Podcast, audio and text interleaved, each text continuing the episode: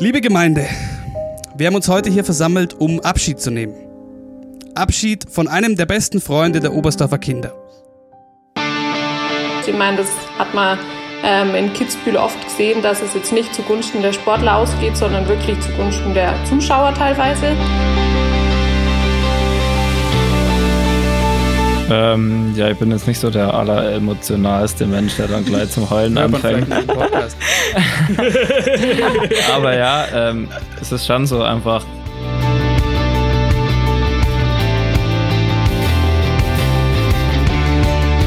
Also es waren echt Tage dabei, wo ich nach einem Rennen, auch jetzt in der letzten Saison, kaum noch gerade auslaufen konnte, weil die Schmerzen so groß waren.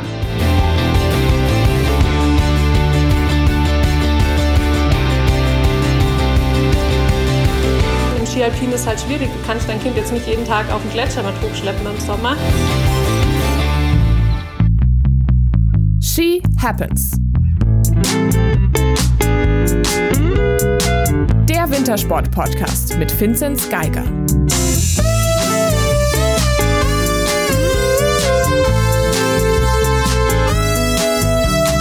Hallo, hallo, neue Dezemberwoche, neue Folge She Happens in logischer Konsequenz. Und wir haben wieder einiges für euch vor. Das habt ihr vielleicht schon gesehen, wenn ihr auf die Länge dieser Folge geschaut habt. Mein Name ist Moritz Batscheider und bei mir in Oberstdorf der Vinzenz Geiger. Servus miteinander. Und uns zugeschalten aus, ähm, ich meine aus Garmisch, Corinna Horn. Yes, hello. Und äh, wir haben wieder einiges mit euch vor. Als erstes wollen wir das äh, vergangene Wintersportwochenende besprechen. Und es waren ja so einige krasse Highlights dabei. Und dann haben wir ein Interview für euch mit Christina Ackermann. Ähm, und wir werden äh, diesem Podcast auch Kapitelmarken hinzufügen, für alle, die das noch nicht kennen. Wenn ihr auf Apple hört, dann müsst ihr nach unten scrollen, wo auch die, die Shownotes sind und so weiter. Ähm, dann könnt ihr euch direkt quasi auch zum Interview klicken, wenn euch das mehr interessiert als das, was wir über das Wochenende zu sagen haben. Und wir haben einiges zu besprechen. Und wir haben gerade ausgemacht, das absolute Highlight ist natürlich die Skiflug-WM.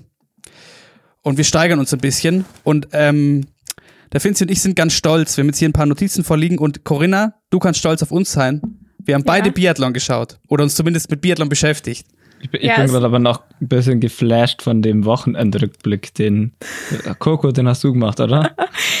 Ja, das Der war. Ja, ähm, sehe ich das mal ja direkt. Da siehst du mal, was so ein langweiliges Uniseminar ähm, mit einem machen kann. Sehr höchst professionell. Kann ich jetzt richtig mit Ergebnissen prahlen. Ja, kann man, kann man richtig raushauen. Aber hast du auch live geguckt?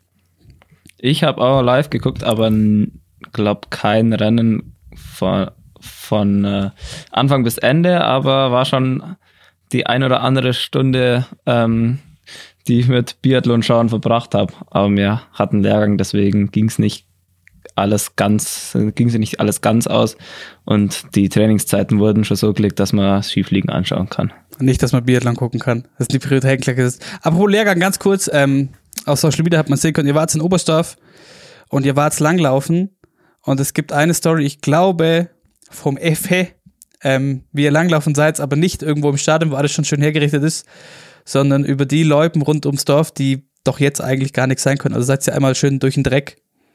Ähm, ja, äh, es war am Samstag, glaube Da war es eigentlich noch ganz okay. Ähm, ja, das muss man, muss man ausnutzen, wenn das mal gespürt ist. Es ist ja nicht mehr ganz so oft, dass so viel Schnee ist, dass man die Dorfrunde laufen kann. Aber ja, war langsam, aber war nicht schlecht. Wir sind da alle nicht so empfindlich, würde ich sagen. Stark. Coco, was du ich, langlaufen? Ja. Letzte Woche habe ich ja noch gesagt, dass ich echt neidisch bin, was ihr für gute Bedingungen habt.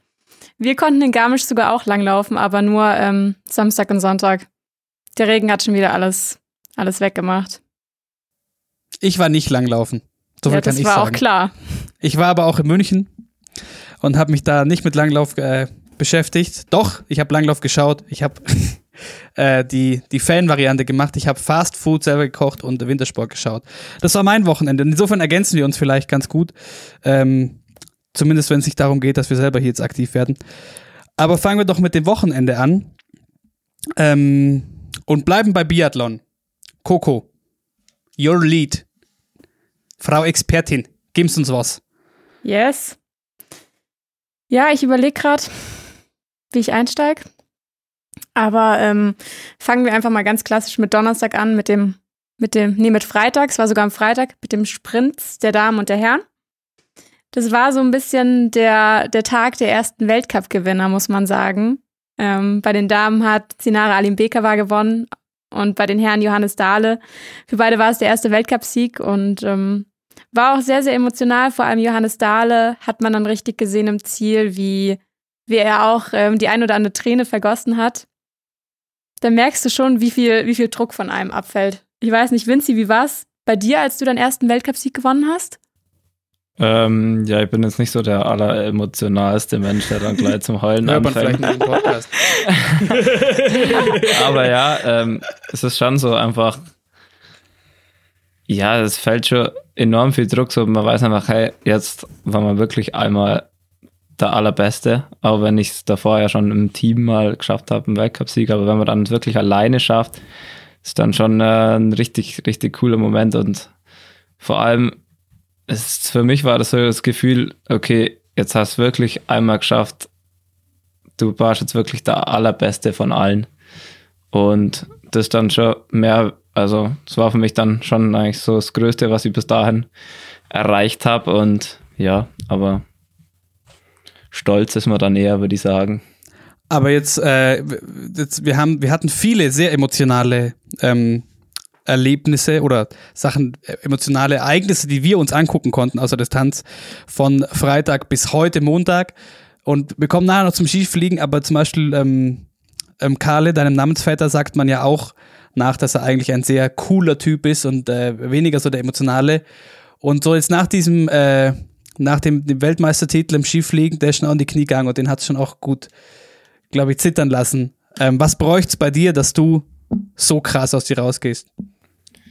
Ja, ich glaube, dass ich da, wenn es dann, äh, ich glaube, da, wenn ich dann in der Mannschaft bin, wenn ich jetzt, wenn es nicht, nicht alle, alleine ist im Einzel, ich glaube, da ist dann auch nochmal was anderes. Da fiebert man dann nochmal anders mit und so denkt man, denke ich mir halt dann immer, gut, ja, jetzt habe ich es für mich selber geschafft oder eben andersrum, äh, jetzt bin ich halt angefressen, über, aber reg mich halt nur über mich selber auf und wenn es andersrum ist, wenn man dann sieht, wie es die anderen dann schon machen, da ist man dann ganz anders angespannt, aber ich glaube da, ja, ja, speziell wenn es vielleicht nicht so läuft und dann äh, feiert man Erfolg, dann fällt, glaube ich, einfach ein Riesenstein vom Herzen und da kann es dann schon auch sein, dass das bei mir dann mal eine Freudenträne rauskommt, vielleicht, man weiß es nicht. Wir warten gespannt auf den Tag. Aber zum Thema sich äh, für das Team aufopfern, auch da gab es äh, ja was zu sehen im Biathlon und das habe ich nämlich geguckt. Staffel, Coco. Ja. Oder nicht? Oder lieber nicht? Das habe ich auch gesehen. Du willst wieder auf das, auf das langweiligste vom Wochenende eigentlich raus. Ich muss sagen, ich finde die, Staffeln immer- Langweilig. ich find die Staffeln immer nicht so spannend. Also dein Namensvetter Philipp Horn, was der am Schluss am Skistand noch äh, geleistet hat, das war schon spannend. Für Ja, mich als, als, als Biathlon-Neuling quasi. Ja, das stimmt schon. Da hat er nochmal schön eine Null geschossen. Ich habe übrigens schon ziemlich oft die Frage gehört, als ich noch aktiv war, ob ich mit Philipp Horn verwandt bin. Nur weil wir beide Biathlon machen, obwohl wir nicht mal irgendwie aus demselben Ort kommen oder so. Ja, aber jetzt, jetzt stell dir das mal in Oberstdorf vor. Es ja, gibt ist so. Im Wintersport aktiv oder ehemalig aktiv drei, vier Geigers, die untereinander aber nicht direkt verwandt sind. Aber alle Wintersport machen aus demselben Ort sind. Also, wenn du jetzt einen Sebi dazu nimmst, falls du das jetzt gerade gemacht hast bei den Vieren, Sebi Geiger, Ja. Slopestyler. Ja, da ist, da, da ist dann wieder ein. da äh, ist dann ein Grad näher wieder Verwandtschaft da, aber, ja. aber es ist schon, also die Frage, also mir nervt es jetzt nicht, aber ich muss schon sehr oft beantworten. Aber es ist auch, ich muss sagen, es ist natürlich naheliegend, wenn wir aus dem gleichen Ort kommen und Wintersportler sind und dann auch noch erfolgreich. Also ich finde es jetzt, äh, also ich würde wahrscheinlich auch die Frage stellen, wenn ich mich jetzt nicht so auskennen würde. Und deswegen mal beantworte ich sie halt immer wieder. Aber mir werden so oft, ich werde wirklich, wirklich oft wird einfach gesagt, ja, ähm, wie, wie geht's denn deinem Bruder gerade? Ich finde das so krass, dass ihr Geschwister dass es so, dass es so, ähm, dass es sowas gibt, dass da zwei so erfolgreich sind. Und ja, ich habe die Frage jetzt schon beantwortet, aber ich werde dann immer gesagt, direkt. Ja, dem, dem, dem geht's traumhaft. Ja, also mittlerweile sage, ähm, also wenn man wirklich mich direkt äh, konkret darauf anspricht, dass ich, äh, wie es meinem Bruder geht und so, da, da korrigiere ich es dann gar nicht mehr. Da spiele ich einfach mit. Das, du musst dir vielleicht ein anderes öffentliches äh, Ego zulegen. Weißt du, ihr kommt beide aus dem gleichen Ort, gleicher Nachname, ihr seid beide, habt man gerade schon so coole Typen. Vielleicht muss ich ein bisschen ausgeflippter werden, in der Öffentlichkeit zumindest, damit der Cut klarer ist. Ja, vielleicht muss ich mir noch was einfallen Also lassen. fancy Outfits oder so. Ja, ist jetzt auch nicht so mein Ding, muss ich sagen, aber vielleicht, vielleicht entwickelt sich da ja noch irgendwie eine, eine, ja, eine Leidenschaft für ausgeflippte Outfits. Aber zurück zum Ja. eigentlichen Thema. ähm, du, Coco Horn, bist nicht mit Philipp Horn verwandt. Äh, Nee. Aber er hat als Schlussläufer der deutschen Herrenstaffel am Wochenende sauber abgeliefert. Die Ja. äh, sind Dritter geworden hinter den Schweden und den Norwegern. Und damit habe ich jetzt, glaube ich, doch das deiner Meinung nach langweiligste des Wochenendes erzählt und äh, übergebe an dich wieder, äh, was Jetzt. Spannung angeht. Ja, jetzt können wir gerne zum Spannenden kommen. Ich glaube, ähm, worauf ihr ein bisschen hinaus wolltet bei den Staffelrennen, war das Interview von Benny Doll, wo Oh er ja. ja doch ähm, sich ziemlich stinkig geäußert hat. Ähm, ich bin von Grund auf ein optimistischer Mensch, aber ich bin es so langsam leid, es mir immer schönreden zu müssen.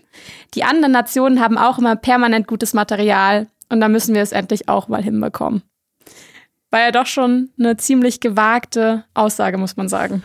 Ja, das fand ich auch etwas schockierend, muss ich sagen. Also er hat sich ja schon öfters mal ähm, öffentlich äh, darüber geäußert, dass vielleicht sein Material nicht ganz so gut war. Also er hat das schon oft angesprochen in Interviews, aber das jetzt dann so krass, ähm, ja, es äh, zum sagen, es fühlt sich so ein bisschen nach Körperverletzung an. Das, Das ist schon eine krasse das Aussage. ist halt wirklich eine Beleidigung an alle seine Techniker, die sicher nicht ihm mit Absicht schlechtes Material an die Füße schnallen. Also ich glaube. Was wäre los, wenn du sowas gegen, also wenn du, du sowas im Interview droppen würdest über, über deine Techniker?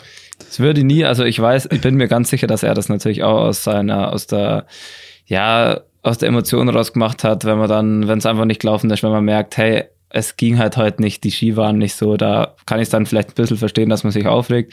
Ich kenne das dann schon auch, wenn ich ins Ziel komme oder während dem Rennen, da baut sich dann schon was auf, wenn man so merkt, hey, die Ski laufen halt wirklich nicht.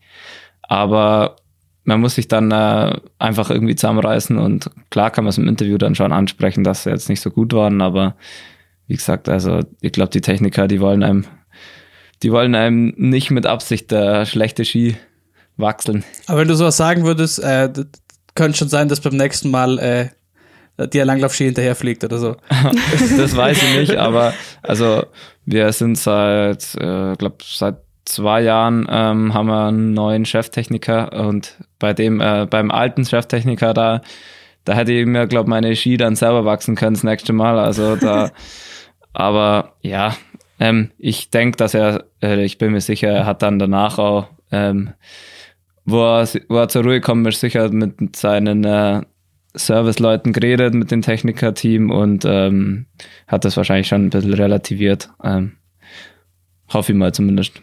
Ja, er hat auch ein bisschen, also er ist auch wieder ein bisschen zurückgerudert. Er hat noch ein Instagram-TV-Video hochgeladen, ähm, wo er das alles wieder ein bisschen, ein bisschen aufgehoben hat. Also dann nicht ganz so schlimm äh, Ah, okay, erzählt hat, wie es, wie es im Interview war. Also er meinte, es ist halt momentan irgendwie mit den Skiern so ein bisschen wie so eine Lotterie. Also er geht an den Start und vielleicht hat er gute Ski, vielleicht nicht. Und es ist alles ein bisschen frustrierend momentan. Und ähm, er meinte, der Unterschied ähm, von den Ski, die die Deutschen aktuell haben, zu zum Beispiel den Norwegern oder den Schweden, ist halt einfach schon vorhanden. Vielleicht liegt es ja an seiner Skimarke. Vielleicht ja, das hat er auch angesprochen. Aber die Das hat werden er ja andere auch laufen. Ja, genau. Und er meinte dann, ähm, das geht aber irgendwie dem ganzen deutschen Team so. Also die anderen haben jetzt auch nicht so viel bessere Ski, meinte er. Okay, sind wir gespannt, was da noch bei rauskommt und ob er äh, fürs nächste Rennen seine Ski selber wachsen muss. Ein anderes spannendes Thema beim Biathlon äh, war noch Denise Herrmann. Und da, Coco, musst du mir jetzt auf die Sprünge helfen. Weil ich habe das so weit verstanden, dass sie vorab gesagt hat, Ziel ist gelbes Trikot. Dann hat das mal überhaupt nicht funktioniert. Ich glaube, sie ist einmal, nee, sie ist einmal 32. und einmal 25. geworden. Mhm. Ähm, und hat danach gesagt, ja, man muss halt mit dem Druck da kla klarkommen. Ich komme mit dem Druck gerade nicht klar. Wenn der Druck weg ist, äh, dann schieße ich auch wieder besser und so weiter. Hat sie sich diesen Druck nicht selber gemacht einfach? Ja, absolut. Also ich glaube, das war so, das so ein bisschen das Problem von Denise. Ähm, klar, sie hat hohe Ansprüche, aber vielleicht hätte sie die nicht in der Öffentlichkeit äußern sollen. Ähm, ich glaube, damit hat sie sich keinen Gefallen getan und gerade im Schießen, wo es schon sehr, sehr wichtig ist, dass man mental stark ist, ähm, ist es halt nicht von Vorteil, wenn du dann auch noch medial so viel Druck bekommst und natürlich auch noch den Druck, den sie sich selber macht. Also ich glaube, mit dieser Äußerung hat sie sich keinen Gefallen getan. Ja, das, das haben wir eh schon auch gesagt. Ähm, als Sportler macht man sich immer den Druck selber. Und klar, wenn man die Saison, wie sie es letztes Jahr hatte, dann ist ja irgendwie ein bisschen eine logische Konsequenz oder auch so für die Öffentlichkeit, für die Medien, dass man sagt, hey, nächste Saison, was ist denn das Ziel? Also da ist dann klar das gelbe Trikot irgendwie ein Ziel und klar ist jetzt Herz dann selber angesprochen und ja, vielleicht hat sie sich deswegen selber den Druck eben so enorm gemacht. Aber ja, also ich fand es halt krass. Ähm, ja, ich fand es nur ganz kurz, ich fand es nur paradox, weil sie eben danach gesagt hat, wenn dieser Druck weg ist, dann, äh, dann funktioniert sie wieder quasi. Und dann habe ich mir die Frage gestellt, okay, warum machst du dir dann selber diesen krassen Druck? Wenn du dann sagst, gut, ich merke, ich äh, darf nicht so viel Druck haben, sonst funktioniert es nicht. Die Frage das hat mich ist halt verwundert. Auch, ja, die Frage ist halt auch, ähm, wenn sie sagt, sie trifft wieder, wenn der Druck weg ist, aber wann ist der Druck dann weg? Wenn die Ergebnisse nicht kommen, weiß ich nicht, ob dann der Druck weggeht. Eben. Aber naja, ich glaube, sie kriegt es schon hin. Muss ich einfach ein bisschen Selbstvertrauen erarbeiten, denke ich mal. Ja. Und sie hat ja selber auch gesagt, die Saison ist noch jung. Da geht schon noch was, da sind wir gespannt. Coco, wärst du damit einverstanden, wenn wir jetzt ähm, das Gewehr abschnallen und aber bei Yes. dem Langlaufski bleiben? Ein, eine Sache habe ich noch. Jawohl. Ähm, äh, ich fand es äh, krass, dass sie den Zielsprint nicht gewonnen hat. Ja. Vielleicht lag das auch an, in ihrer aktuellen, halt, das generell jetzt nicht so gelaufen ist, daran, aber ja, also klar, die, die, es war die Öberg, oder? Ihre Ja. Konkurrenz. Elvira die Öberg, läuft, genau. Die läuft natürlich auch sehr stark, aber ähm, ja, also ich habe gedacht, dass das schon im Zielsprint als Ex-Sprinterin und ja, also vielleicht, wenn sie mehr Selbstvertrauen hat, hat sie es vielleicht geschafft, aber ich fand es irgendwie, ähm, wir haben uns alle so ein bisschen gewundert, hey, die Denise gewinnt den Zielsprint nicht. Okay, was war da los? Aber ähm, ja, kann auch einfach nur an der Tagesform gelegen haben. Ja, da aber ich war, auch, ich war Ja, auch ein bisschen schockiert. Ich war auch ein bisschen schockiert, wollte ich sagen. Ja, wir sind mal gespannt. Ähm, das Schöne beim Biathlon ist ja, man hat einen noch direkteren Vergleich, einfach weil sie, äh, weil es ja äh, jetzt immer zwei Wochenenden an einem Standort sind. Ähm, und vielleicht geht es nächste Woche ja schon besser in Hochfilzen. Von Österreich in die Schweiz zum Langlauf. Nach äh, Davos. Und wir haben in unserer Nordisch-Vorschau darüber gesprochen, dass wir es nicht für so wahrscheinlich halten, dass die Saison so durchläuft, wie sie geplant ist. Ähm, und jetzt zeichnet sich so ein bisschen ab, unabhängig davon, ähm, wird die Saison vielleicht gar nicht so spannend oder attraktiv, weil wahrscheinlich am Ende der Saison nicht diejenigen ähm, um den, um den Gesamtweltcup laufen, die am besten sind, sondern die, die am meisten da sind. Ja, also beim Langlauf war es ex extrem. Ich fand schon, ähm, ja, also ich weiß nicht, ob man es habt wir das letzte Folge schon angesprochen, dass äh, die Skandinavier verzichten. Ich glaube schon, oder? Ich glaube, wir hatten es Also schon kurz erwähnt. Ja, nochmal kurz. Ähm, die Skandinavier verzichten zwecks Corona auf die Weltcups 2020. Ähm, und letzte Woche war in Davos schon äh, ein Rennen, eben das erste Mal ohne Skandinavier. Und ja, also ich fand es dann schon mal krass, weil ich wollte es mir anschauen, aber es gab keinen Fernsehsender, der es übertragen hat, nicht mal Eurosport 2. Ja, die haben es nur ähm, in der Zusammenfassung gebracht. Ja, Ja. aber ähm, eben live wollte ich es anschauen und Ja. im Eurosport Player war das möglich, ohne Kommentar, äh, was dann bei einem Einzelstart relativ äh, Das wird schon zäh. zäh ist, selbst für mich. Aber ja, ähm, das fa- fand ich schon ziemlich krass. Ich habe dann natürlich ähm, im NRK auch geschaut, ob es kommt, ähm, im Schweizer, im Österreicher. Nirgends konnte man es anschauen. Also es war ein bisschen schockierend, fand ich, weil ähm, für die Sportart extrem schlecht, wenn das nicht live übertragen wird. Ja, auch da haben wir es ja schon davon. Also, dass in Deutschland so das Interesse vom Fernsehen ein bisschen verloren geht, klar, aber wenn sie das. Aber dass dann halt gleich gar nichts kommt in keinem Land, klar, in, Das ist schon Nor- krass. Norwegen werden sie verzichten, aber ja, das, das fand ich ein bisschen krass, aber dann waren es ja eigentlich äh, ganz ähm, coole Rennen. So, ähm, ohne Kleber im Sprint ist dann wieder ein offenes Feld, auch wenn dann der quasi, ja, der Altmeister Pellegrino gewonnen hat. Ja, aber sonst, ähm, wer will die Ergebnisse vorstellen? Ja, man muss ja Coco. sagen, ähm, dadurch, dass die Skandinavier nicht da waren, hätten ja die, die Deutschen schon so ein bisschen die Chance mal auf bessere Platzierungen gehabt. In der Praxis sah das dann leider eher nicht so aus.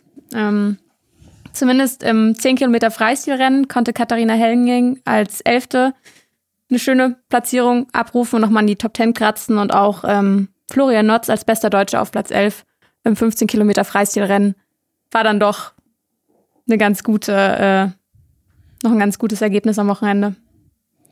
Ja, und weil wir es, ähm, da kommen wir nachher im Interview mit der Christine Ackermann drauf, ähm, weil es ja bei den Alpinen, gerade bei den Technikdamen, ähm, äh, wohl mehr darum geht, dass die die Angst vorm Weltcup verlieren, als dass sie jetzt schon erfolgreich sind. Ähm, und das hat man auch gesehen bei dem von uns schon öfter erwähnten Friedrich Moch. Für den war das natürlich eine Möglichkeit, sich vielleicht, ähm, ich sag mal, ohne zu große Angst vor dem großen Weltcup und den großen Namen da ein bisschen reinzufinden, oder? Ja, also man hat es jetzt gesehen, äh, 22. Platz, ersten Weltcup-Punkte ist auf jeden Fall Im Freistil 15 Kilometer. ist auf jeden Fall ein gutes Ergebnis, ähm, auch wenn jetzt äh, das wahrscheinlich für die Punkte nicht gereicht hat mit den Skandinaviern. Aber wenn man sieht, dass er, ich glaube, knapp, also ungefähr eineinhalb Minuten nur vom äh, Bolschunow bekommen hat, also das ist jetzt nicht, ähm, also klar, es ist jetzt nicht wenig, aber also für einen Jahrgang 2000, glaube ich, ist es extrem gut. Und ja, da kommt vielleicht einer nach. Und sonst, ja, ähm, war halt krass. Vier, vier Russen, vierfach Sieg. Ähm, ja, das, das sieht, sieht man halt dann äh, ohne die Skandinavier, wo der, der restliche Langlauf-Weltcup ähm, zu Hause ist. Ja, vor allem, also zum, zu meinem Punkt vom Anfang nochmal so, es wird, ne, werden wahrscheinlich nicht die Besten den Gesamtweltcup entscheiden. Die Norweger, oder es waren die Norweger, weil die Schweden haben es offen gelassen. Die Norweger haben auch schon gemeint, ja, Tour de Ski auch eher nein. Und da gibt's halt dick Punkte. Ähm, was wird dann dieses Jahr noch? Also lohnt sich dann über, jetzt mal ganz plakativ gesagt, lohnt sich überhaupt, die, Wel die Weltcup-Saison im Langlauf von vorne bis hinten zu verfolgen, wenn ich daran interessiert bin, die Besten ihrer Zunft zu sehen und äh, spannende Rennen. Also wenn man da dran interessiert ist, dann definitiv nicht.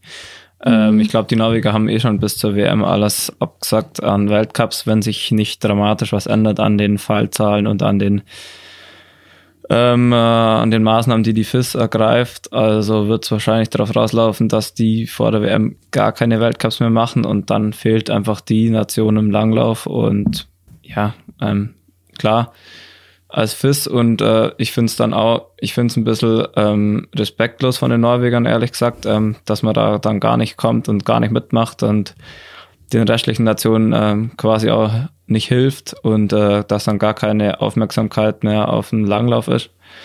Aber das, ja, ähm, Aber was heißt helfen? Also was meinst du mit, du meinst helfen im Sinne von Aufmerksamkeit generieren für dieses Event? Ja, ja, wie ich schon gesagt, dass er jetzt gar nicht im Fernsehen kommt, dann kommt es wenigstens im norwegischen Fernsehen und da sind es wirklich Stars. Da haben sie wirklich eine Reichweite, da haben wir die europäischen guten Athleten eine Reichweite. Und ja, ähm, das ist halt schon krass. Aber ja, für mich ist dann so, oh, hey, muss man den Weltcup dann überhaupt machen? So. Aber ja, weil das denke ich mir nämlich und ähm, weiß nicht, weil du sagst respektlos. Also ich muss sagen, ich kann das halt schon. Also es geht halt nach wie vor auch um Gesundheitsschutz und wir haben auch gehört, äh, dass es da einfach viele Athleten gibt, die Angst haben langfristig äh, vor Folgeschäden durch Corona. Ähm, Und respektlos würde ich jetzt nicht sagen. Ich denke mir aber so, okay, das fällt euch aber ein bisschen spät ein, Freunde, dass ihr jetzt einen Rückzieher macht quasi. Also ich kann, also ich persönlich kann jeden Athleten und jeden Verband verstehen, die sagen, wow, nee, ist uns too much, ist uns zu risky quasi. Ähm, aber warum so plötzlich? Das kann ich nicht verstehen.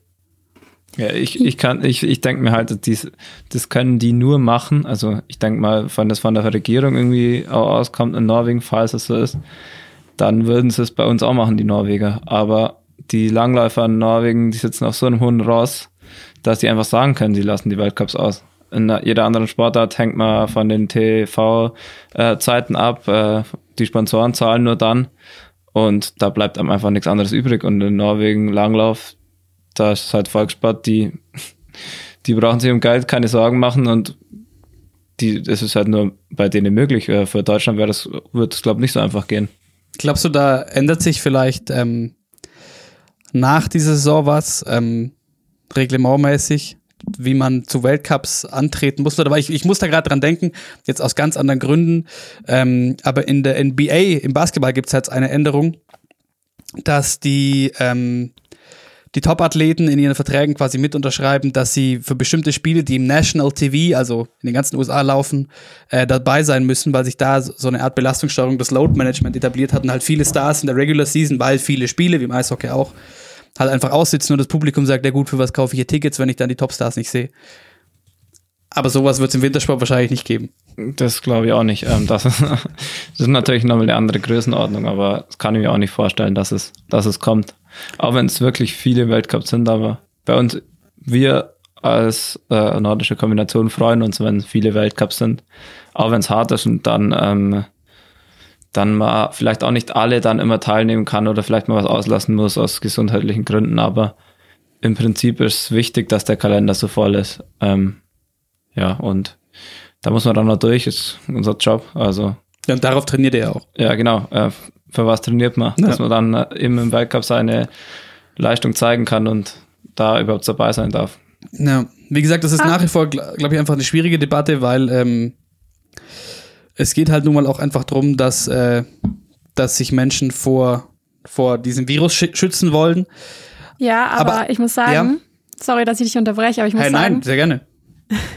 ähm, klar, wenn die äh, Angst vor dem Coronavirus haben und auch was es für Langzeitschäden hat. Ähm, aber dann zu sagen, ja, man lässt jetzt einige Weltcups aus und ist dann trotzdem wieder bei der WM dabei, das finde ich dann schon irgendwie auch ein bisschen unfair gegenüber den anderen Nationen, die halt ja. halt dann bei den anderen Weltcups auch dabei sind. Das ist ja noch nicht in Stein gemeißelt, dass sie dann da dabei sind und ja, ob sie dann bis dahin auch alles auslassen, ob vielleicht gehen sie auf die Füße zu oder man weiß ja nicht, was passiert. Also hoffen wir mal noch, dass sie vielleicht noch ein bisschen umdenken und dass sie ja. vielleicht zum Weltcup zurückkehren oder da irgendwie sich einig werden mit der FIS und ja, kann man nur hoffen. Ja, wir bleiben auf jeden Fall dran, aber ähm, als Grund vielleicht, warum man äh, trotzdem weiterhin am äh, Weltcup Langlauf interessiert sein sollte, sind eben trotz aller Probleme, die das mit sich bringt, dass die großen Nationen da jetzt ausgesetzt haben und äh, weiterhin aussetzen werden teilweise, ähm, dass es Chancen sind für ähm, Mannschaften wie die Deutsche, gerade auch wenn jetzt die Norweger bis zur WM auslassen und diese Wettkampferfahrung nicht haben und dann vielleicht doch unerfahrenere oder ja, ich sag mal, ich sag mal Athleten wie im DSV mit kleineren Erwartungen, aber diese Wettkampferfahrung haben, kann man in Richtung WM ja vielleicht auch, ich sag mal, ein Stück näher aufschließen. Ja, vielleicht. Also, das werden wir noch, das werden wir noch nicht wissen. Wir wissen auf jeden Fall eine Person, die sich darüber freut, dass die Norweger zu Hause bleiben. Johannes Klebos Freundin. Das entbindet sie von ihren äh, Quarantänepflichten ein bisschen. Haben wir schon drüber gesprochen. Wollen wir zu Ski Alpin kommen? Noch. Darum geht es nachher auch noch, aber wir haben ja auch äh, aktuelle Ereignisse zu besprechen. Und ähm, ja, ich würde sagen, Ladies first, Coco im doppelten Sinne fangen wir mit den Damen an. Super, äh, nicht Super G. es stand Riesenslalom an in Courchevel. Ja. Und ähm, ich weiß, vielleicht kommen wir gleich mal heute auf den Tag zu sprechen. Also heute ist ja Montag, wo wir aufzeichnen. Und ich fand, da gab es irgendwie eine große Überraschung. Petra Villova scheidet im ersten Lauf aus. Ich weiß nicht, habt ihr es gesehen? Ich habe nur den zweiten gesehen tatsächlich und da ist aber äh, die, die Bassino ausgeschieden. Die zwei Top-Favoriten. Ja. Und auch kurios, ähm, Federica Brignone saß kurz schon im Schnee und äh, konnte trotzdem noch in Führung gehen vor Tessa Worley, bevor dann Michaela Schifrin kam und ich habe es euch vorhin schon in unsere Gruppe geschrieben. Als die dann unten war und gefeiert hat zum Thema Emotionen rauslassen, ich hätte fast mitheulen können. Das war schon, äh, das ging schon sehr tief irgendwie. Ihr, Ja. erster, ihr erster Sieg ähm, seit dem Super-G im Januar in Bansko und im Riesenslalom, glaube ich, seit über einem Jahr der erste Erfolg und nach eben der Vorgeschichte, wir haben ausführlich schon drüber gesprochen. Ähm, sehr, sehr schön. Und sie hat danach auch dazu geschrieben bei Instagram, das äh, ist für alle die Menschen, die gesagt haben, das Feuer in mir ist für immer erloschen. Okay. Also, ich denke, äh, wenn man so eineinhalb Jahre zurückschaut, ähm, da wird man sie wahrscheinlich, da erstens hätte sie dann, wäre sie nicht so emotional gewesen, das hat natürlich andere Gründe, aber Ja. da hättest du es ihr wahrscheinlich auch nicht so gegönnt, gegönnt wie es jetzt ist. Also es ist ja immer so, wenn jemand so erfolgreich ist, da freut man sich dann nicht mehr so mit, obwohl es eine verdiente Leistung dann eigentlich meistens war. Ähm, aber heute hat sie wahrscheinlich jeder gegönnt und das hätte man sich vor zwei Jahren auch nicht vorstellen können. Ja, klar, das war dann halt doch, wie man so äh, schön sagt, um kurz in die, in die Phrasenkiste zu greifen, ein, ein krasser Schicksalsschlag, der ganz, ganz viel geändert hat. Ähm, das waren die Ergebnisse von heute am Samstag, also auch schon ein Riesenslalom. Den hat Marta Bassino gewonnen und damit den ähm, zweiten in Folge. Mhm. Und äh, vor Sarah Hector und Petra Davylova. Und die Deutschen haben, und auch darüber sprechen wir nachher noch mit Christina Ackermann, haben in beiden Rennen äh, leider keine Rolle gespielt. Und dann, aber die deutschen Herren konnten eine Rolle spielen, und zwar die Speed-Herren, und zwar in Val d'Isère. Da gab es zuerst Super G und ähm, Andy Sander wurde Achter, was schon mal sehr schön war. Gewonnen hat Mauro Caviezel ähm, vor Adrian Simset Seierstedt und Christian Walde hast du am Samstag ähm, Super G schauen können, Finzi. Ähm, am Samstag habe ich gesehen, immer- also nur nicht komplett, weil wir eben trainiert haben, aber habe dann äh, auch die Siegfahrt angeschaut. War, war ich fand es cool zum Anschauen und ja, also die, die, also für einen Andi Sander hat es mich gefreut, der richtig gut mit dem achten Platz war, auch am Sonntag dann gut, richtig gut war. Ähm, ja, also war cool, jetzt wieder die Speedfahrer zum Sehen, nachdem die ja äh, Amerika-Pause hatten. Also da wäre eigentlich, glaube ich, in Copper normal immer, äh, nee, in äh, Beaver Beaver, Creek. Beaver Creek wäre ist ja normal immer die der Saisonauftakt, ähm, was eigentlich auch mal coole Rennen sind, was man dieses Jahr vermisst hat, aber es war jetzt äh, eben schön, dass die jetzt auch wieder fahren sind. Voll. Und weil die sehr, das war auch sehr schön anzuschauen. Also prinzipiell, was Winter angeht, was man bemängelt äh, zum Thema, es schaut meistens immer nach Winter aus. Das war sowohl beim Skifliegen als auch beim Biathlon, wo es krass geschneit hat, als auch ähm, in Val d'Isère, als auch in Courchevel. Das sah überall sehr schön aus. Und am Sonntag bei der Abfahrt, du hast gerade schon angesprochen, Andi Sander lief wieder besser, nochmal Platz besser, be wurde siebter. Romet Baumann, der, der eingeheiratete Naz deutsche Nationalfahrer, wurde noch neunter. Und es gab ein sehr witziges Podium wie ich finde. Es war, es war, ähm, wir sind nach dem, ähm, gestern nach dem Springen, äh, also wir haben noch Skispringen trainiert in der Früh und dann danach ähm, habe ich dann gleich das Handy angemacht, noch ein, äh, reingeschaut, äh, wie es dann gerade steht und dann so, habe ich so zu den anderen gesagt, ja, ist schon durch, der Urs Grünbühl hat gewonnen und dann zehn Minuten später, ah nee, doch nicht, der Ottmar Striedinger ist Ja, nach vorne reingefahren und dann so ungefähr, ja, jetzt ist es durch. Und dann lief so beim, während wir gegessen haben, lief noch im ORF ähm, nebendran, die bringen ja wirklich jeden einzelnen Starter. Wir haben bis Ja. zum letzten Starter haben wir es dann angeschaut, ähm, lief es dann nur nebenher und auf einmal kommt dann dieser Slowene und fährt vorne rein. Ähm, die Überraschung des Wochenendes, würde ich sagen. Ich muss sagen, ich dachte früher immer, der Mann ist Amerikaner, weil ich dachte, man schreibt Carter mit, mit R auch.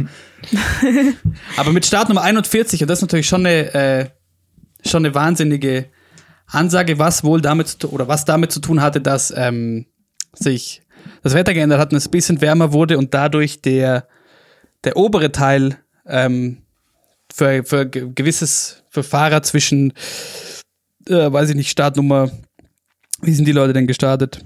Haben wir gerade nicht da. Aber in einem gewissen Bereich dann einfach oben der Teil schneller war. Ähm, auch die Deutschen sind ja nicht so früh gekommen und äh, Romit Baumann hat zum Beispiel in diesem oberen äh, Stück, wo sie mir die Zeitmessung auch machen, den, den Topspeed dann irgendwie hingelegt und war nochmal irgendwie ähm, ein gutes schneller als die, die frühen Starter und die vermeintlichen Top-Favoriten haben ja auch, ähm, was sie können, frühe Startnummern äh, sich gezogen quasi und konnten aber am Ende des Tages nicht davon profitieren und Martin Carter für den äh, ja, mit 41 auf die 1, das ist sehr cool und äh, in seinem 95. Weltcuprennen das erste Podest.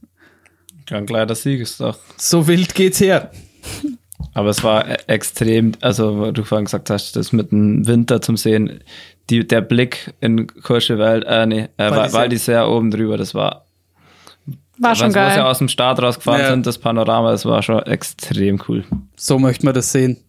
Ähm, und dann kommen wir für uns, ich weiß nicht, ob die Coco da mitgeht als, äh, als Biathletin, aber für, für uns zwei das absolute Highlight des Wochenendes, die Skiflug-WM in Planica. Planica. Ja, überragendes Lied, Planica.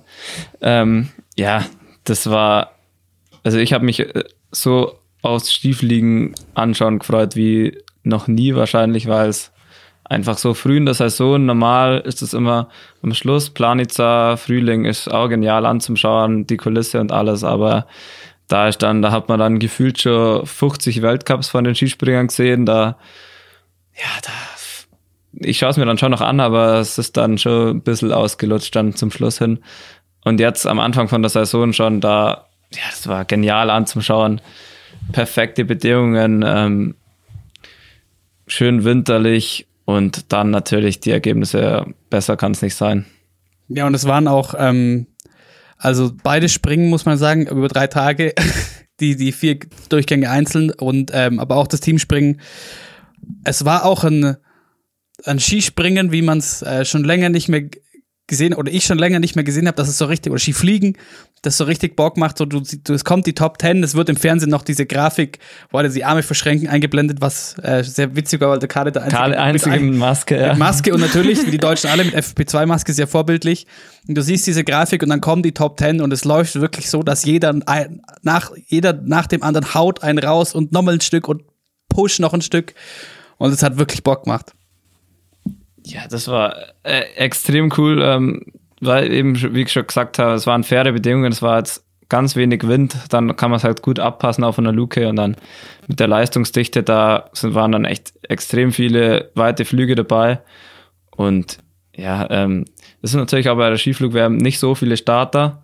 Da weiß man dann auch schon, ähm, die letzten 20, da geht's dann schon, sind dann viele dabei, wo über 220 fliegen. Und die letzten waren ja dann eher ja, ähm, war jetzt kein 250er Club dabei, aber dafür halt extrem viele weite Flüge. Ja, der weiteste hab- das. Ja, sorry, Coco. Ich habe es mir sogar auch angeschaut und ich muss sagen, ich fand es auch cool, dass es einfach super emotional war. Vor allem Markus Eisenbichler, der irgendwie nach seinem Sprung gar nicht mehr aus dem Schrein rauskam. Ja, genau, das wollte ich nämlich gerade sagen. Er hat den weitesten gesetzt des Wochenendes mit Was? 47. 47, ja, genau. Ähm, ja, das war einfach ein Fest. Das Einzige, was so ein bisschen komisch aussah, war die, die, war die, die Video, waren die Videofans unten. Ja. Vor allem, weil zum Thema sieht geil nach Winter aus. Das ist ja wirklich ein, ein, ein wunderschönes Tal und das dieses Bergmassiv dahinter, solange es noch hell war. Und aber durch diese, also so ging es mir kurzzeitig im, beim, beim Fernsehbild, durch diese, diese, diese Fernsehwand davor, sah alles, was hinter der Bande dann so ein bisschen aus wie Kulisse. Ja. ja, es ist mir schon auch ein bisschen so gegangen, aber ich kenne den Ort, ich war da ja schon sehr oft, deswegen ähm, Ja. habe ich mir, nicht, sah es nicht ganz so nach Kulisse aus, aber ich fand es eigentlich gar nicht so schlecht mit der Videowall, mit den Zuschauern drauf. Ja, also es war schon ganz süß gemacht, dann auch immer, wie sie, wie sie zu, zu den Fans nach Hause geschalten haben und so äh, mit irgendwelchen Kids, die vom Einkaufswagen springen und so aufs Bett und so. Das war ganz, äh, ganz, ganz süß gemacht. Was auch sehr gelungen war fürs Fernsehen, war immer das, ähm, die, die Draufsicht aus dem Heli quasi, wenn sie die Stände eingeblendet haben, wenn du halt siehst, so im Vergleich die Großschanze, wie klein die ist. Ähm, und wir können gleich noch, äh, natürlich müssen wir noch ein paar Takte über Isan Karle verlieren, aber vorher noch zwei, äh, an, als dich an, an dich als Skisprung-Experten zwei Fragen, die an mich herangetragen wurden von äh, Laien. Und zwar zum einen die Frage, wie ist es mit Skifliegen und wie die trainieren das unterm Jahr nicht? Wie funktioniert das? Ähm, also das funktioniert so, Skifliegen ist ja im Prinzip auch nur Skispringen auf einer deutlich größeren Schanze, aber man darf nicht auf Skiflugschanzen trainieren. Also die Skiflugschanzen werden nur hergerichtet für die Weltcups und eben die WM. Und das ist halt nur einmal im Jahr für, also die werden wirklich nur die Schanzen einmal im Jahr für eine halbe Woche hergerichtet. Und das ist auch die einzige Möglichkeit, wo man drauf springen kann. Also da wird jetzt nicht davor irgendwie zum Training mal auf die Skiflugschanze, das geht nicht. Ähm, es wird wirklich nur zu den Wettkämpfen auf den Schanzen gesprungen, deswegen kann man nicht trainieren. Und warum ist das verboten? Also einfach, weil es sich nicht lohnt, die Schanzen zu präparieren oder weil du gesagt hast, verboten? Ähm, ja, also es ist verboten, ich glaube aus Versicherungsgründen hauptsächlich. Okay. Aber genau weiß ich nicht, wieso man gar nicht trainiert. Ich denke mal, dass das einfach zu viel Aufwand ist fürs Training, so eine Riesenschanze herzurichten, den Schnee aufzubringen und äh, die zu präparieren. Das wäre extrem viel Aufwand und das ist einfach eine, eine Sicherheitsfrage. Also ohne perfekt einzuschätzen zu können, wie der Wind ist, ähm, ist schwierig, wenn man da mit äh, über 105 km/h, wie man es jetzt gesehen hat, anfährt. Da wird in der Luft, ähm, wenn dann mehr Wind ist, wird es dann einfach extrem gefährlich und äh, das kann man einfach heutzutage nicht mehr verantworten. Deswegen denke ich mal, dass es deswegen verboten ist. Und die zweite Frage, die an mich herangetragen wurde, an dich als Skisprung-Experte, ist, äh, weil ich eben das, ähm, das Team äh, Fliegen gestern mit jemandem geschaut habe, der so gut wie nie äh, Skispringen schaut, ähm, was denn das Spielchen sollte von ähm, Alex Stöckl und den Norwegern vor dem, vor dem Graneröd mit der Luke runterzugehen und warum die Deutschen dann da mitziehen mussten und so weiter. Das wollte ich sagen, weil das haben sie ja im Fernsehen eigentlich überhaupt nicht äh, so gebracht, also live. Und danach hat es dann da Stefan Horngacher gesagt, aber ja, das war so, dass ähm, Deutschland hat ja nach dem ersten Durchgang und nach den drei Springern davor ähm, schon, äh, also vor den letzten Springern im zweiten Durchgang haben sie ja schon einen ganz äh, ordentlichen Vorsprung gehabt vor den Norwegern und der Alex Stöckel hat gewusst, ähm, wenn sie das jetzt noch gewinnen wollen, dann muss der Granerüd, sein bester Sportler, der wirklich extrem gut gesprungen ist und war ja sehr, sehr eng, dass er nicht auch am Samstag Weltmeister worden wäre, ähm, hat gewusst, der ist extrem gut drauf. Ähm, dem traue ich zu, dass er von zwei Luken weiter unten es auch schafft, äh, so weit zum Springen. Und dann hat er gesagt, er verkürzt die zwei Luken. Ist so, dass man als Trainer vor dem Springer ähm, freiwillig ähm, zwei Luken verkürzen darf. Dann kriegt man Bonuspunkte. Pro Luke eine gewisse Anzahl an Punkte und ich weiß jetzt nicht genau, wie viele Punkte es waren in dem Fall. Aber es war dann eben so, dass er gesagt hat, ähm, er ist so stark drauf, er springt von zwei Luken weiter aus, so, viel, so weit.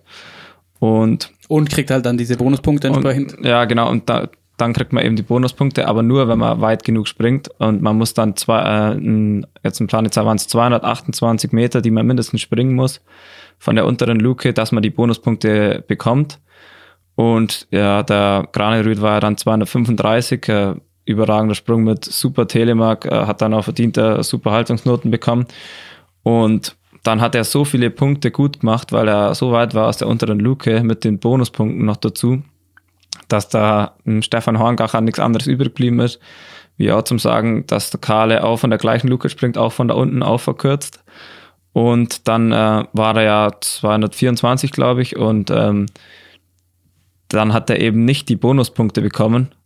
Und deswegen war das Ergebnis auch ähm, so deutlich. Also ich war, waren ja dann fast 20 Punkte auf die Norweger.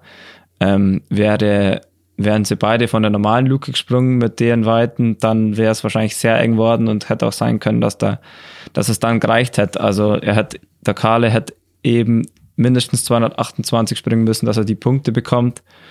Und ja, das war, ja, also es war wirklich knapp. Ja. Also mit seinem Sprung dann. Ja, es war knapp. Ähm, es war nicht sein äh, bester Sprung am Wochenende, aber es war immer nur ein super Sprung. Also ja. es war einfach eine extrem gute Leistung vom Granerüt. Also das war der Sprung des Wochenendes, also mit Abstand der beste Sprung. Und da war es dann eben auch verdient, dass sie es geschafft haben. Also das im Endeffekt, da kann der Trainer dann mal taktieren, so wie wenn man weiß ich nicht, beim Fußball dann äh, in den letzten zehn Minuten einen Defensiven rausnimmt und nochmal einen, einen Offensiven reinbringt. Ja, ja, es ist wirklich, es ist wirklich zocken, ähm, weil es kann immer sein, dass der dann ein bisschen schlechter ist oder der Springer eben nicht einen richtig guten Sprung macht.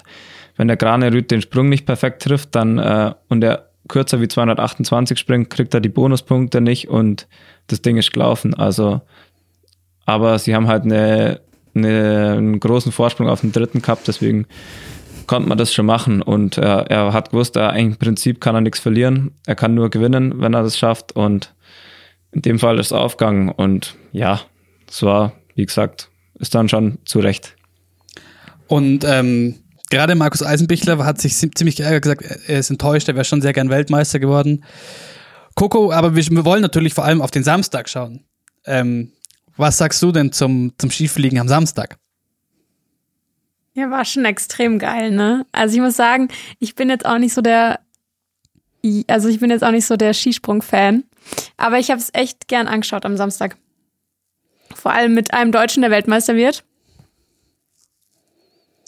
Das auf, auf jeden Fall. Ich muss sagen, ich, also ich habe mich echt so, ich bin mich wirklich so krass gefreut. Vor allem, weil was mich am ähm, am, am Skispringen und nicht am, am Sport selbst, sondern an der öffentlichen Wahrnehmung und den, den Medien außenrum so nervt, ist, dass diese, diese krasse Schnelllebigkeit, besonders dahingehend, gerade in der deutschen Mannschaft, die ja über die letzten Jahre immer ganz gut aufgestellt war, es gibt immer einen Helden für eine Saison. Und das war letztes Jahr der Kahle. Dieses Jahr hat, hat man sich schon wieder weniger für ihn interessiert, weil der Eiser halt so krass in Form war. Ähm, und dass er einfach durch seine Konstant, und darüber wird jetzt wieder viel gesprochen, dass er in seiner Karriere so stetig besser wurde so und zeigt, dass ähm, das mit der Form, also dass, dass es nicht nur immer One-Season-Wonder geben muss, quasi. Und allein diese Ansage, dieses Statement fand ich so geil. So, der kommt da, hat einen Weltcup ausgesetzt und mit einfach einem konstanten Wochenende von vorne bis hinten. Ähm, natürlich sind nicht alle Sprünge gleich gut, hatten wir gerade schon, aber trotzdem mit einem konstanten Wochenende im Einzel zersägt das einfach und wird Weltmeister. Hammergeil. Ja, es war, es war ähm, eins der spannendsten Springen, die ich jemals gesehen habe. Also ich bin echt vor dem Fernseher gestanden und äh, ich war mir aber nach dem ersten Durchgang, ich habe dann gesagt, der, das ist durch, das macht er. Weil, also du meinst den dritten? Ne, ja, äh, ja, stimmt. Nach, nach also vor dem letzten Durchgang, sagen wir ja. so. Ähm, nach, nach dem dritten Durchgang, ähm, weil der Karl ist ein mentales Monster, ist wirklich, äh, der schafft es jedes Mal im Wettkampf seinen besten Sprung zum, oder halt ähm, seine Leistung abzurufen und das ist phänomenal, wie er das äh, gemacht hat am Samstag, vor allem vier Sprünge auf dem Niveau runterzubringen. Das, das war genial. Ich bin wirklich aufgesprungen, äh, habe mich so gefreut, dass das war wirklich, äh, das war überragend. Das ist auch wirklich ein Moment, wo man dann wirklich echt traurig ist, dass das halt in diesem Winter passiert. Ähm, aber ja, bei dem, also passt alles und wahrscheinlich wird er den Monat Dezember 2020 nie so ganz vergessen. Es steht ja auch noch aus, äh, oder zumindest wissen wir nichts, dass äh, sein Baby auf die Welt kommt. Ähm, und das wahrscheinlich so innerhalb von einer Woche Weltmeister und, und Papa werden. Das ist auf jeden Fall mal äh, ein, sehr, ein sehr, sehr gelungener ähm, Monat und zu diesem Weltmeistertitel halt auch so geil halt, weil ähm, ihr erinnert euch bestimmt die traurige Story bei der letzten Skiflug-WM zu Hause in Oberstdorf, wo er dann zuschauen musste, weil vier andere besser waren und dann jetzt zwei Jahre drauf so abzureißen. Es war unfassbar geil, ein wahnsinniges Fest. Äh, jeder, der aus irgendwelchen Gründen auch immer das nicht gesehen hat, ihr werdet bestimmt online äh, die, die Sprünge von ihm nochmal angucken können. Ähm, tut das, das war wirklich unfassbar geil. Ich weiß nicht, was man da sonst noch dazu sagen kann, außer dass es einfach ähm, so herrlich war und so ein Fest und wie gesagt, insgesamt halt vom Springen, du hast gesagt, eines der geilsten, die du gesehen hast, so diese Top Ten, das war, das war der Hammer und dann auch, was doch wieder beim das Skifliegen zeigt, was für Leute, für Spezialisten, manche kennt man schon länger, Robert Johansson, dass der da immer mit am Start ist in den Top 5 ist klar, aber auf einmal ist der, wie ist der, Stekala, Andrzej Stekala, der junge Pole, in den Top 10 dabei ähm, und Michael Heiberg nach Corona-Infektion ähm, auf einmal vorne mit dabei und jeder haut noch einen weiteren Sprung nacheinander raus. Das war echt so herrlich. Ja, auf jeden Fall. Das war, ja, ähm, da kann man sich auf die Tournee freuen. Hast du einen Favoriten? für Jetzt die schon. Tournee. Wir, wir müssen, wir machen äh, eine Tournee-Vorbereitungsfolge. Oh. So viel können wir schon mal vorwegnehmen. Aber nu, Uh, wir Favoriten. Ja, also rein von der Konstanz her und von der mentalen Stärke würde ich auf jeden Fall auf den Kale tippen. Ja, ich sage jetzt einfach mal Kale. Ähm, ich glaube, wenn, äh, wenn äh, der Eiser jeden Sprung ähm, trifft, dann wird an ihm kein Weg dran vorbeiführen, aber durch das, dass er jetzt wirklich äh, mit vielleicht Babyglück und Weltmeistertitel in der Tasche, da kann man ja wirklich wie frei, viel Selbstvertrauen muss da da sein? ja, jetzt? da, da springt sich ja wie von alleine. Also ich, ich tippe auf den Kale und äh, ja, wird's ihm gönnen, aber im Prinzip, ähm, wenn ein Deutscher gewinnt, äh, das wäre das, wär das Wichtigste für mich. Das soll ich sagen, stell dir das mal vor, ein, ein deutsches Duell um den Tourneesieg. Das wäre dann aber auch äh, schon wieder traurig, das vor leeren Rängen zu sehen, wenn Ja. man sieht, äh, das ist ja wirklich für, für die Skispringer das Schönste bei der Tournee zum Springen und wenn man da vor der Kulisse, vor der heimischen Kulisse, ja, das, da, das ist dann wirklich schweren Herzens, das anzuschauen, als Aus, Außenstehender. Voll. Und aber ähm, vielleicht auch gerade deshalb können wir schon mal den Hinweis ähm, euch liefern. Wir werden äh, viele coole Sachen, vor allem eine große Vorschau zur Vierschanzentournee machen für euch. Und jetzt ähm, haben wir, glaube ich, außer ihr habt noch Einwände, das Wochenende, glaube ich, ausreichend besprochen und ähm, können zu unserem Interview weitergehen. Viel Spaß mit unserem Gespräch mit Christina Ackermann.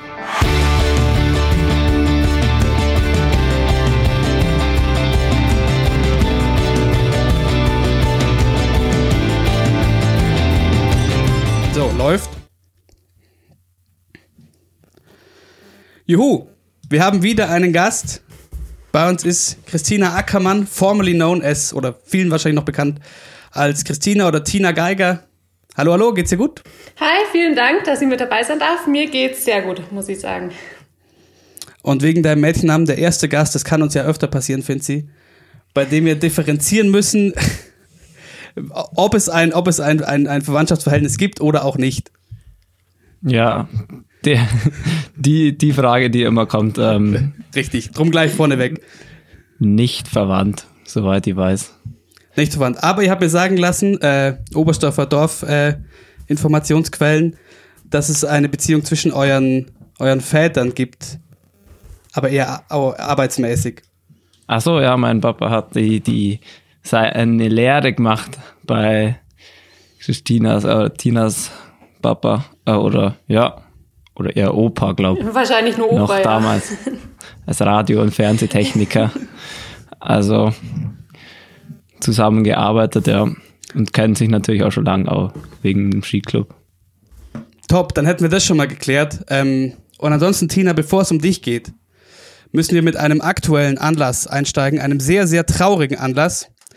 Äh, ich habe da was vorbereitet und darf euch kurz was vortragen. Liebe Gemeinde, wir haben uns heute hier versammelt, um Abschied zu nehmen. Abschied von einem der besten Freunde der Oberstdorfer Kinder. Nach harten Schulstunden an kalten Wintertagen warst du da für uns. Wenn wir ganz unten waren, hast du uns wieder hochgezogen. Festgehalten von deinen starken, orangen Armen konnten wir die Seele und an manchen Stellen auch die Füße baumeln lassen. Für Abenteuer warst du immer zu haben. Egal ob halsbrecherische Rennen durch den Wald oder Sprünge in luftige Höhen. Und selbst wenn wir am Ende des Tages in der Abenddämmerung aus steilen Tobeln klettern mussten, während du dich schon zur Ruhe gelegt hattest, waren wir doch immer schon voller Vorfreude auf den nächsten verschneiten Tag mit dir. Lieber Lift, danke für alle diese Erinnerungen. Ruhe in Frieden. Warum sage ich das und warum sollte sich irgendwer für den Lift interessieren? Ähm, der Lift war bis vor kurzem ein äh, Lift, ein Schlepplift in Oberstdorf, der längste Schlepplift Deutschlands. Und das waren so ein bisschen meine Kindheitserinnerungen daran, warum sich aber vielleicht auch ähm, Menschen außerhalb Oberstdorfs äh, dafür interessieren sollten. Dafür habe ich eine Expertenstimme eingeholt. Äh, Freunde unseres Podcasts kennen ihn bereits aus der ersten Folge von Sebastian Holzmann. Der hat auch eine kleine Message für dich, Tina. Und ähm, hör mal kurz rein, was er zu sagen hat zum Hölvis. Servus miteinander. Erstmal ganz liebe Grüße ans ganze Ski Happens Team und an euren heutigen Gast, die Tina. Ich hoffe, euch geht's allen gut und ähm, ja, ihr habt äh, viel Spaß äh, bei der heutigen Folge. Zu den zwei Fragen, die du mir gestellt hast, Moritz, ähm, möchte ich zuerst die vom Hölvislift beantworten, der ja leider in Oberstdorf abgerissen wird, ähm, äh, womit dann äh, einige Kindheitserinnerungen bei mir zerschlagen werden, wenn der abgebaut wird, weil dort äh, so gut wie immer, wenn er dann mal lief, äh, das Skiclub-Training des Skiclub Oberstdorf stattgefunden hat. Und ähm, ja, der, der einen ganz besonderen Charakter hat, das ist, glaube ich, der längste Skilift Deutschlands. Tele, äh, nicht Telelift, äh, hier T-Bar, ähm, Schlepplift. Und ähm, ja, äh, schade, dass der wegkommt. Das ist äh, ein unfassbar cooler Hang, beziehungsweise zwei unfassbar coole Pisten, auf denen viel trainiert worden ist. Und äh, die werden dann auch natürlich dem Skiclub und dem na heutigen Nachwuchs genommen. Das ist eine traurige Geschichte. Und äh, des Weiteren den ganzen Spaß, was man dort haben oder haben konnte, mit äh, Powder-Varianten und Waldabfahrten das wird es dann nur noch geben, wenn man die Tourenski anschnallt und hochläuft oder das als letzte Abfahrt nimmt.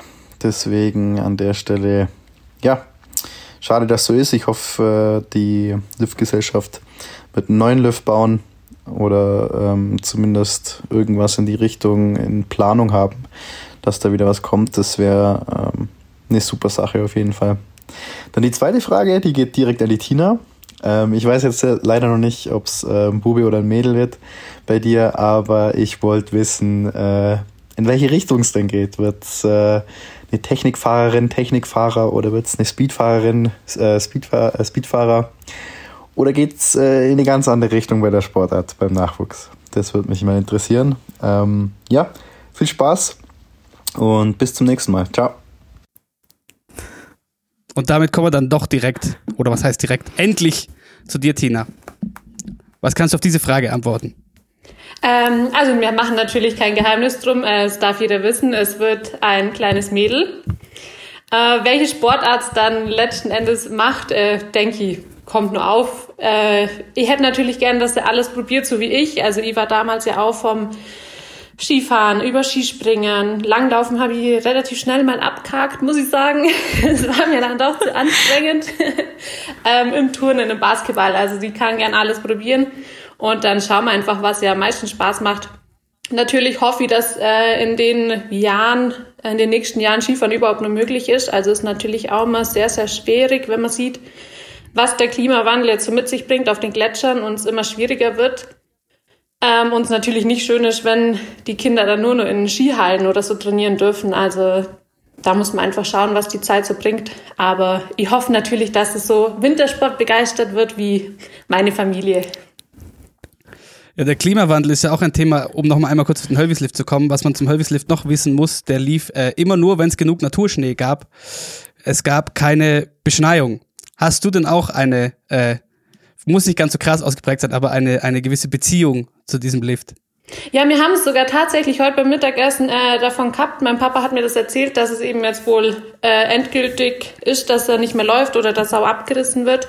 Wir hoffen natürlich, dass wir noch eine Lösung finden. Ähm, es war immer toll, es war so ein kleiner Geheimtipp. Wenn überall recht viel los war, dann ist man mal schnell an Hölvis Lift hin und ähm, ja, auch die letzten Jahre noch ähm, und zwar immer so ein bisschen, ich kann mich nur dran erinnern, wo wir kleiner waren, war es so, man ist unten eingestiegen und hat gehofft, dass man wirklich die Kilometer bis oben durchhält und ja nicht rausfliegt, weil der ist ja so lange, ich glaube, was sind es, zwei Kilometer oder so um den Dreh. Ich glaube auch zwei. Ja, und ähm, irgendwann bin ich dann mal eh rausgefallen, wo ich noch recht klein war und dann ging es ja rechts und links durch Schluchten und über die Bäche und das war schon eine große Herausforderung damals. Der fährt auch so schnell, also so schnell fährt, glaube ich, auch sonst kein Schlepplift. Aber ist ja klar, sonst wird es ja sonst kommt's gar nicht mehr an. anstrengend, bis man oben ist. ja, und das hatte als Kind, also, oder ähm, sag mal, bei dir als, als, als Kombinierer vielleicht immer noch, äh, bei mir, als ich noch leichter war, vor allem äh, ein Vorteil. Es gibt noch diese eine Stelle, wo es ein bisschen bergab geht und man dann, wenn man ein bisschen gegenbremst, sich, wenn es wieder bergauf geht, kurz äh, in die Luft katapultieren, sage ich mal, lassen kann. Ja, das habe ich auch mal gemacht. Schön querstellen und dann alles, was geht, abspringen. Ja, und dann haben wir immer versucht, ich weiß auch noch beim Mitteleinstieg, der war ja dann nicht mehr irgendwann intakt und dann haben wir immer die Stöcken so gegeneinander eingehängt in die Schlaufen und versucht, uns gegenseitig die Bügel runterzuziehen, dass wir in der Mitte wieder einsteigen können und nicht bis ganz runter nochmal müssen. Das ist auch noch so eine Erinnerung, die mir im Kopf geblieben ist vom Hölvis Lift. Also der Hölvis Lift ähm, bei vor allem bei Kids sehr, sehr beliebt und ähm, kommt jetzt weg. Dazu noch äh, kurz äh, die, die, die Hintergrundinformation. Er kommt, also er hätte eh schon länger weg sollen. Es gibt schon lange Planung, dass da eine modernere äh, Sesselliftbahn hinkommt in der Beschneiung.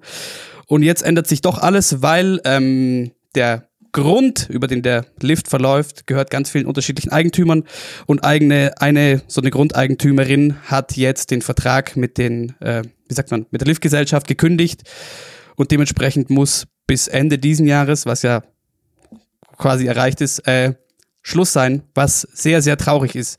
Aber kommen wir doch mal von äh, traurig schönen Kindheitserinnerungen in Oberstdorf ähm, zu dir als mittlerweile ehemalige Profisportlerin. Coco, stell uns doch bitte nochmal für alle, die jetzt vielleicht nicht äh, komplett drin sind, unseren heutigen Gast vor und du kannst natürlich gerne eingreifen, wenn du dich falsch dargestellt fühlst, okay. Tina. Ja, Tina, man muss dazu sagen, du bist die letzten Jahre eine der konstantesten Slalomfahrerinnen des DSV gewesen, wenn nicht überhaupt die konstanteste. Du bist in den letzten Jahren ähm, 28 Mal in die Top 10 im Slalom gefahren, zweimal aufs Podest, hast insgesamt 103 Weltcuprennen bestritten, warst dreimal bei den Olympischen Spielen und viermal bei der WM und du warst, man muss wirklich so ein bisschen sagen, du warst eigentlich die tragende Säule der Slalom-Mannschaft die letzten Jahre. Ich glaube, man hat dich auch ganz liebevoll ein bisschen als Team-Omi bezeichnet. Und ähm, worauf ich eigentlich hinaus will, es ist mir jetzt auch am Wochenende wieder ein bisschen bewusst geworden, ähm, jetzt wo du nicht mehr da bist im Slalom, wo eine Vicky Rebensburg nicht mehr da war, sind so ein bisschen die, die Leistungsträgerinnen der letzten Jahre einfach weggefallen. Und ähm, man muss auch sagen, Oft muss man eigentlich hoffen, dass bei den Damen überhaupt noch während die Top 30 fährt, dass jemand überhaupt den zweiten Lauf erreicht. Ich weiß, die Frage ist jetzt vielleicht nicht so einfach ähm, zu beantworten, aber was glaubst du denn? Woran, woran liegt es, dass bei den DSV-Damen aktuell einfach nicht so läuft?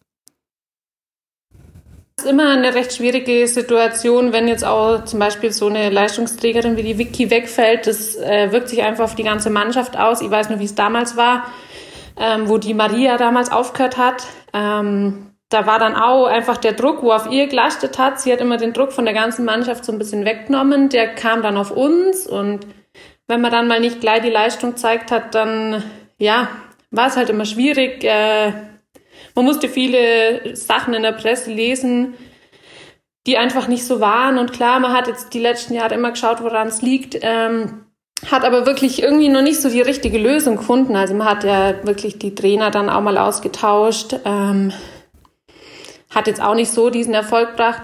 Es war aber auch so, dass in der Technikmannschaft die letzten Jahre sehr, sehr viele schwere Verletzungen auch passiert sind. Und da braucht man einfach dann wirklich auch wieder eine Zeit, um dann zurückzukommen. Und klar, mit der Vicky jetzt fehlt halt im Riesenslalom-Team wirklich eine Top-30-Fahrerin. Also da schaut es wirklich gerade sehr, sehr schlecht aus. Ähm, muss man sagen, hat man auch jetzt am Wochenende in Courchevel wieder gesehen.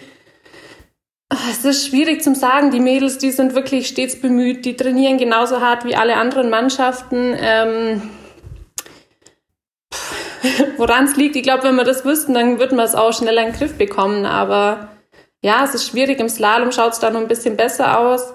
Ähm, da ist einfach noch ein bisschen mehr Dichte da von den Mädels. Äh, es sind mehr, die in den 30 noch mitfahren.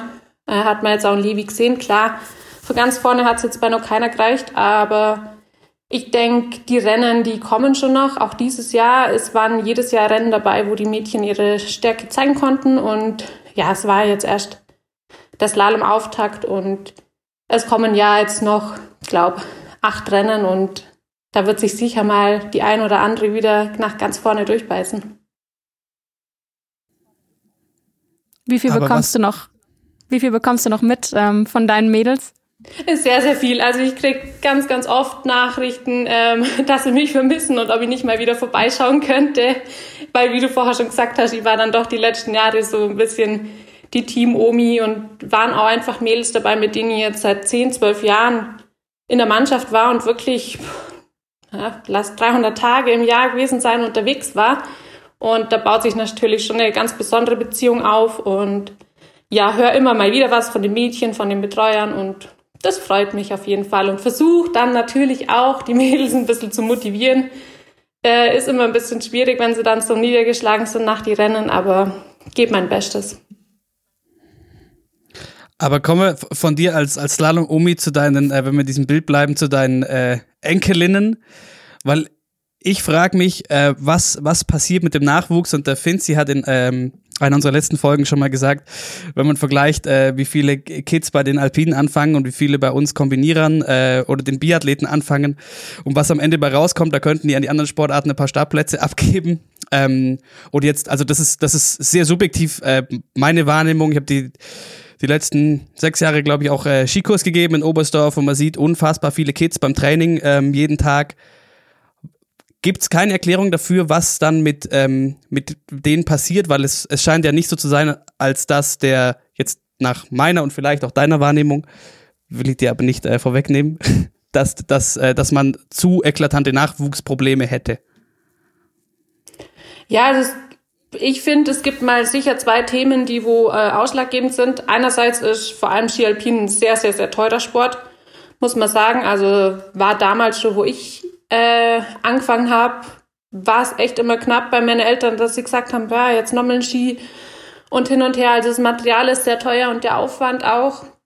Ähm, und ich denke, dass sich das dann auch einige Familien irgendwann gar nicht mehr leisten können. Und natürlich muss man durch den Klimawandel ähm, immer weiter wegfahren, um trainieren zu können, was natürlich auch immer kostenaufwendiger ist. Und ja, deshalb sieht man auch, dass einfach viele Nachwuchsfahrerinnen jetzt auch so aus dem Bereich München-Starnberg kommen, die wo vielleicht dann doch noch ein bisschen mehr finanzielle Unterstützung bekommen. Und ja, es ist schade, dass äh, es wirklich so kostenaufwendig ist. Klar versucht man durch Sponsoren und durch ähm, Unterstützung da was voranzutreiben, aber wie gesagt, das ist halt schwierig. Ja, ich finde es halt immer so, bei mir, wo ich in BSV gekommen bin, da war es schon so ähm, bei den, bei meinen Kumpels, die halt auch Skifahrer waren, da war es so krass, wenn man in BSV gekommen ist. Ähm, und da gab es so viele, wo da rein wollten, gefühlt. Und dann werden von denen, werden schon nur noch extrem viel weniger, wo es dann in C-Kader schaffen. Oder ja, klar, viele verletzen sich oder läuft es dann nicht mehr so, aber da wird dann wieder ausgesiebt und das Krasse finde ich jetzt so, speziell im Riesenslalom vielleicht, ähm, wie einfach so, wie bei uns quasi eine B-Mannschaft oder eine, wie es dann vielleicht Europacup-Mannschaft irgendwie, wie das gar nicht mehr, wie das gar nicht mehr da ist. Also so die Namen, die jetzt dann im Riesenslalom starten, das Gefühl, die kommen in den C-Kader und dann äh, Next Stop Weltcup. Also so ganz, ganz äh, blöd gesagt, ähm, also klar, weil ich, da bin ich jetzt auch nicht so drin, aber ich lese halt dann die Namen und denke mir, okay, ganz schön jung. Schau mal so auf der FIS-App, was sie so für Rennen gefahren sind und dann sind da nicht viele Europacup-Starts, da geht's direkt ähm, zum Weltcup und dann wird halt von denen irgendwie verlangt, dass sie im zweiten Durchgang kommen. Dann ist ja für mich schon klar, dass das eher Erfahrung sammeln wird. Ja, das stimmt. Also es wird auf jeden Fall, finde ich auch, viel zu früh, viel zu viel aussortiert.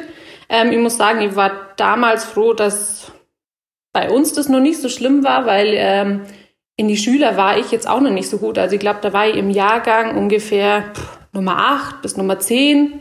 Lass es sowas gewesen sein.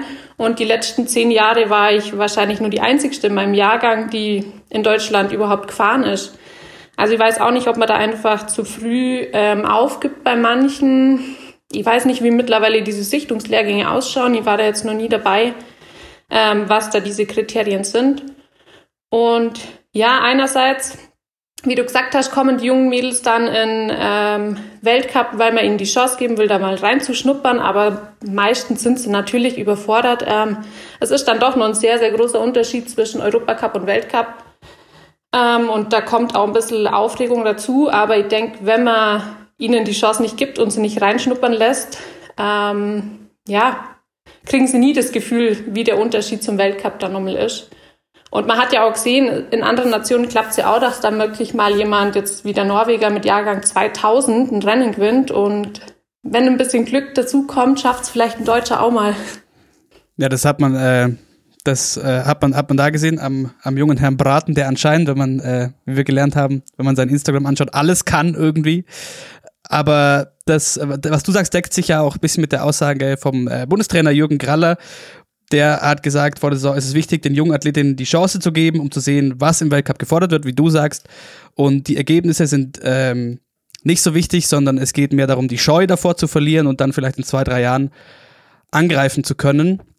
Ähm, und jetzt habt ihr schon ganz schön den Sprung für alle, die äh, in den Kaderstrukturen nicht so drin sind, den Sprung vom, vom BSV, also vom äh, Landeskader zum äh, C-Kader, Nationalkader beschrieben und so weiter. Ich frage mich trotzdem, wo kommt denn diese, diese Lücke her? Also man ist natürlich, zum, zum, um auf vielleicht einen Teil des Problems zu kommen, was bestimmt die Erwartungshaltung ist, die man äh, eben an die Athletin hat, nach äh, großen Erfolgen in den letzten 15 bis 20 Jahren. Ähm, aber da kamen ja die Leute nach und jetzt ist so, äh, jetzt hast du auch nicht als einziger aufgehört, sondern Vicky Rebensburg hat auch aufgehört bei den Herren Fritz Dopfer und so weiter. Das waren echt einige. Ähm, und da, es ist jetzt diese, diese Riesenlücke da. Was war denn dazwischen? Also jetzt bist ja, jetzt bist du, in Anführungszeichen, äh, also jetzt hast du, glaube ich, auch in einem Alter aufgehört, wo man aufhören kann mit 30. Und jetzt kommen Mädels nach, die sich schwer tun, die halt frisch da reingeworfen werden mit Ende 10er Jahre, Anfang 20 vielleicht. Und was ist mit den, mit, mit der, mit dem, mit den, mit den Menschen im Alter zwischen 20 und 30? Wo sind die hin verschwunden? Das äh, frage ich mich nach wie vor. Äh, ja, also viele sind ja noch da. Aber was heißt viele ist jetzt übertrieben. Ein paar Mädels sind ja jetzt nur da und Jungs. Ähm, es sind aber deutlich weniger und ich glaube, dass bei vielen wirklich der Hauptgrund war, dass sie aufgehört haben, weil es körperlich nicht mehr ging, weil sie sich von der Verletzung nicht mehr zurückkämpfen konnten. Ähm, Ski Alpin ist wirklich ein sehr, sehr fordernder Sport für den Körper und ähm, ja, das sind einige dabei, die wirklich aufhören mussten, weil sie körperlich nicht mehr ähm, imstande waren, diesen Sport überhaupt durchzuführen. Was ja bei dir, ähm, Coco, da kannst du auch gerne anschließen, dass du äh, noch mehr vorbereitet, ähm, jetzt auch ein Thema war, äh, warum du, warum du äh, aufgehört hast. Und wir wollten generell ein bisschen auf das, ähm, auf das große Thema kommen, ähm, wie viel man vielleicht für diesen Sport opfern muss, physisch wie psychisch. Haben wir auch noch ein aktuelles anderes Beispiel, auf das wir nachher kommen. Ähm, aber wenn du es jetzt zusammenfassen müsstest in, sagen wir mal, drei Worten, was muss man opfern, um erfolgreich äh, Ski zu fahren im Weltcup? Man muss wirklich viel an seiner Freizeit opfern. Also man hat nicht mehr die Möglichkeiten, ähm, jeden Tag irgendeinen Freund zu sehen. Man ist einfach viel unterwegs. Ähm, man hat nicht viel Zeit mit seiner Familie. Ähm, und ja, man muss einfach wissen, dass es körperlich schon sehr, sehr an die Grenzen geht, so ein Leistungssport. Also das ist ja jetzt in jeder Sportart so. Also man muss wirklich wissen, dass man wahrscheinlich körperlich nicht mehr so rauskommt, wie man reingegangen ist in diesen Sport. Ich muss sagen, das finde ich auch das Krasse am Skifahren. Also du musst wissen, ich habe mal Biathlon gemacht ähm, und ich habe da schon auch sehr, sehr viel von Skifahrern auch mitbekommen, die man mal irgendwie im OSP getroffen hat beim Training. Und ich finde es so krass, dass man eigentlich mit 18 oder 19 teilweise schon zwei Kreuzbandrisse erlitten hat. Und ähm, ich finde es einfach so heftig, dass es im Skifahren auch so schnell vorbei sein kann. Ja, das stimmt. Das wird einfach immer alles ein bisschen krasser, oder? Ähm, das Material, das wird immer, ähm, ja, sie versuchen halt aus allem das Möglichste rauszuholen, aus dem Material, aus der Piste, aus den Läufen. Ähm, dass es alles noch einerseits spektakulärer wird, was natürlich für die Zuschauer ganz toll ist. Ich meine, das hat man ähm, in Kitzbühel oft gesehen, dass es jetzt nicht zugunsten der Sportler ausgeht, sondern wirklich zugunsten der Zuschauer teilweise, ähm, was ich wirklich sehr, sehr erschreckend finde. Also für mich ist einfach die Gesundheit des Sportlers an erster Stelle und das sollte man jetzt nicht so leicht aufs Spiel setzen. Und ja, aber ich denke, das ist in vielen Sportarten so, dass einfach alles immer nur äh, riskanter werden muss und ja, das einfach nicht zu, äh, zugunsten der Sportler dann ausgeht. Wie siehst du das bei dir, Finzi? Das Material wird immer noch krasser, Pisten noch krasser und so. Sieht man das bei den Alpinen natürlich ganz radikal. Jetzt aber der Eindruck von außen bei euch, man hat sich vor einer Weile mal auf die, die Gundersen-Methode als Wettkampfform geeinigt. Und dann äh, experimentiert man natürlich an den üblichen Sachen, Anzüge, Keile, Ski und so weiter, aber sonst hat sich dann nicht so viel in mehr Spektakel äh, entwickelt, oder? Ja, also im Skisprung hat man ja die letzten Jahre schon gesehen, auch im deutschen Team speziell, ähm, Damen wie Herren, dass einige Kreuzbandrisse und so auftreten sind, aber ich weiß nicht, bei uns ist vielleicht durch das, dass wir jetzt mit dem Gewicht nicht ganz so am Limit sind und unsere Muskeln vielleicht doch noch ein bisschen mehr außer oder unsere Gelenke von, von mehr Muskeln ähm, geschützt sind. Äh, vielleicht sind wir deswegen ähm, da nicht ganz so anfällig, aber bei uns im Team ist eigentlich echt heftig. Also bei uns wegen Verletzung ausgefallen oder irgendein Bänder das seit, also ich, ich glaube noch gar nicht. Also in der LGNSA, so eine Weltcup-Mannschaft, weiß ich nicht, dass es, ob da schon irgendwann mal was war. Also ja, das Skispringen an sich ist jetzt eigentlich auch nicht so, also wenn man es jetzt nicht übertreibt mit ähm, zu weit springen, ist es wirklich ähm, nicht so spektakulär für den Körper, wie man denkt. Also die Landung ist schon eher sanft. Und ja, das Langlaufen, da können vielleicht mal Überbelastungen oder ja, da kann man sich halt zugrunde trainieren, sage ich jetzt mal, aber das hat dann auch mit, ein, mit Bändern oder so auch nicht so viel zu tun. Also ich denke, wir haben eine relativ gesunde Sportart recht ausgeglichen vom Training her auch, oder? Ja, ja, wir können es halt auch, wir können es in der einen Hinsicht nicht übertreiben und in der anderen auch nicht. Also vielleicht ist das das, was es, was uns quasi schützt, dass wir eh nicht, wir können nicht nur aufs Skispringen und nicht nur aufs äh, Langlaufen. Also wir kommen vielleicht nicht in die Extreme rein, wo vielleicht die speziellen Sportarten reinkommen. Und ja, vom Material her ist bei uns ähm, ja, also der Wettkampf lebt jetzt nicht von der, vom spektakulären, äh, beim Langlauf weiß ich nicht, was man da anders machen könnte. Also es muss ja einfach nur schnell sein. Also Mehr verrückte Abfahrten. Ja. ja, ich denke, bei uns ist das deswegen nicht so gefährlich, aber klar, wenn man halt beim Ski Alpin das sieht, speziell in Kitzbühel, das ist schon extrem. So, vor allem finde ich dann auch krass, ich weiß nicht, wann das war. Das war, glaube ich, da, wo das Winter so extrem gestürzt ist. Da haben sie dann nach Startnummer 32 oder so einfach abbrochen und das Rennen ist dann nicht abgebrochen, sondern einfach das beendet. Alle, wo danach kommen, haben keine Chance mehr. Und dann steht der Gewinner fest. Hauptsache, sie haben ihre 30 Leute runtergebracht, dass es das Event verkaufen können. So gefühlt. Ja, da geht's dann ähm, wahrscheinlich auch um, also gerade bei dem Event halt um die, um die dicke Kohle. Aber um auf dieser persönlichen Ebene ein bisschen zu bleiben, wenn das für dich okay ist, Tina, ähm, was äh, so, ich sag mal, Leiden auch für den Sport äh, angeht. Du hast im Frühling mal gesagt, du bist die, ich meine, es war deine vorletzte Saison, da bist du kein Rennen äh, ohne Schmerztabletten vorher gefahren oder war es eine Saison davor noch? Nee, ähm, es war die vorletzte, ja. Also ich habe ja auch jetzt schon mittlerweile drei äh, kompliziertere Operationen hinter mir, zweimal am Knie, einmal an der Hüfte. Und es hat auch damals schon der Arzt zu mir gesagt, klar, man kann es besser machen, aber es wird nie wieder gut werden. Es wird keine hundertprozentige Heilungschance da. Und da muss man sich halt einfach drauf einstellen, gut, dann wird halt die Saison jetzt unter Schmerzen gefahren. Und irgendwie ist die Leidenschaft aber für den Sport dann doch so groß, dass man das auf sich nimmt. Weil das wollte ich nämlich fragen, ähm, weil es gab ja letztes Jahr diese, diese große Story ähm, äh, Pillenkick Schmerzmittelmissbrauch im Fußball. Und dann dachte ich mir, gut, es gibt aber ganz viele Sportarten, da wird nicht drüber gesprochen. Also wir müssen jetzt nicht in die, in die, in die, die super tief in diese Materie einsteigen, aber ich als jemand, der halt mit diversen Internaten auf der Schule war, man hört schon schon wieder, boah, auf dem letzten Lehrgang äh, bin ich ohne, ohne irgendwie 800 Ibu nicht in Skischuh kommen und so weiter. Ähm, wie krass ist sowas ein Thema und und also bis, bis wohin hast du in deiner Karriere gesagt, okay, diese Schmerzen sind noch in Ordnung, das und die Leidenschaft, wie du gerade gesagt hast, überwiegt. Oder aber jetzt ist vielleicht auch mal Sense, jetzt fahre ich dieses Rennen nicht. Ja, also ist natürlich alles immer auf legaler Basis äh, abgelaufen mit den Schmerztabletten. Es war jetzt nie äh, irgendwie in dem Bereich äh, mit Doping, da werden wir ja auch strengstens kontrolliert. Also es waren dann wirklich nur, dass es mal eine Ibu war. Ähm, aber es war halt doch so einfach, klar, Training ging, ohne, aber man will halt dann einfach im Rennen, im Wettkampf für diese zwei Minuten möglichst schmerzfrei sein, dass man sich schon mal dadurch nicht ablenken lassen kann und dann, ja, kann man halt vielleicht mal nicht auf die ein oder andere Schmerztablette verzichten. Ähm, muss jetzt aber sagen, das war jetzt nicht bei mir nur so. Äh, ich weiß das von vielen, vielen Sportlern, ähm, dass die ohne das überhaupt nicht mehr fahren konnten, auch im Herrenbereich, vor allem im Speedbereich.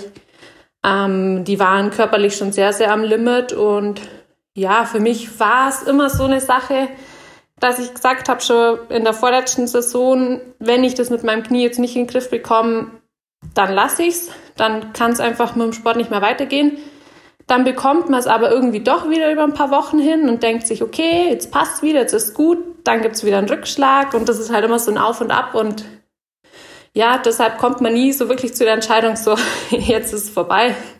Aber wie sehr, wie sehr bist du dann jetzt ähm, eigentlich so eingeschränkt oder bist du überhaupt eingeschränkt so von der ähm, von deinen Verletzungen nach dem Ski oder nach deiner Karriere, dass man jetzt sagt, äh, hey, ich kann jetzt nicht mehr super joggen oder Bergtouren oder gibt es da irgendwas, wo du sagst, äh, hätte ich jetzt nicht zehn Jahre lang auf höchstem Niveau Skifahren betrieben, dass es, dass es jetzt besser wäre oder da bist du da irgendwie eingeschränkt? Ja, ich bin schon eingeschränkt. Also denke mir, wird es körperlich auf jeden Fall besser gehen, ähm, ohne 15 Jahre Profisport. Ähm, aber ich merke halt immer, wenn es mir mal wieder schlechter geht, habe ich so meine Übungen, die mache ich dann. Aber ohne diese Sachen wird es wahrscheinlich schwierig werden. Also es waren echt Tage dabei, wo ich nach einem Rennen, auch jetzt in der letzten Saison, kaum noch gerade auslaufen konnte, weil die Schmerzen so groß waren. Ähm, und ja, klar, ich kann jetzt keine zwei Stunden mehr joggen gehen. Meistens sind es so 40, 45 Minuten, dann tut mir mein Knie weh. Also so ein paar Einschränkungen gibt es schon, aber. Mehr muss man meistens auch gar nicht joggen gehen. Ja, reicht auch. Kommt drauf Oder an. Wenn man jetzt also ich sage mal, aktuell ist bei mir nach 45 Minuten auch Schluss, aber aus anderen Gründen. Wenn man dann wirklich mal ein paar Stunden ähm, bergab gehen muss, ist natürlich für die Knie jetzt nicht so angenehm.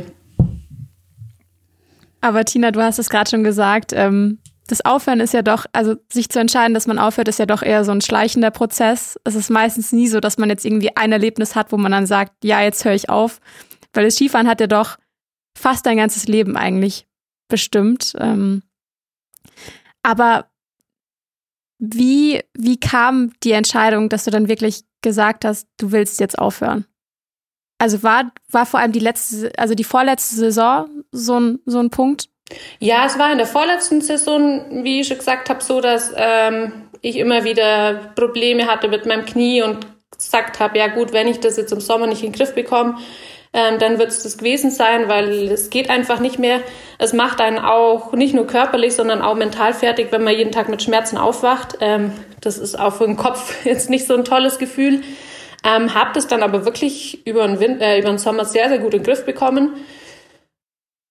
Und wo das dann okay war, dann ging es halt äh, mit der Hüfte wieder los, die ich ja auch 2017 schon operieren musste und einen Knorpelschaden habe, der leider ähm, inoperabel ist. Also da konnte man nicht viel machen, außer mit ihm jetzt leben.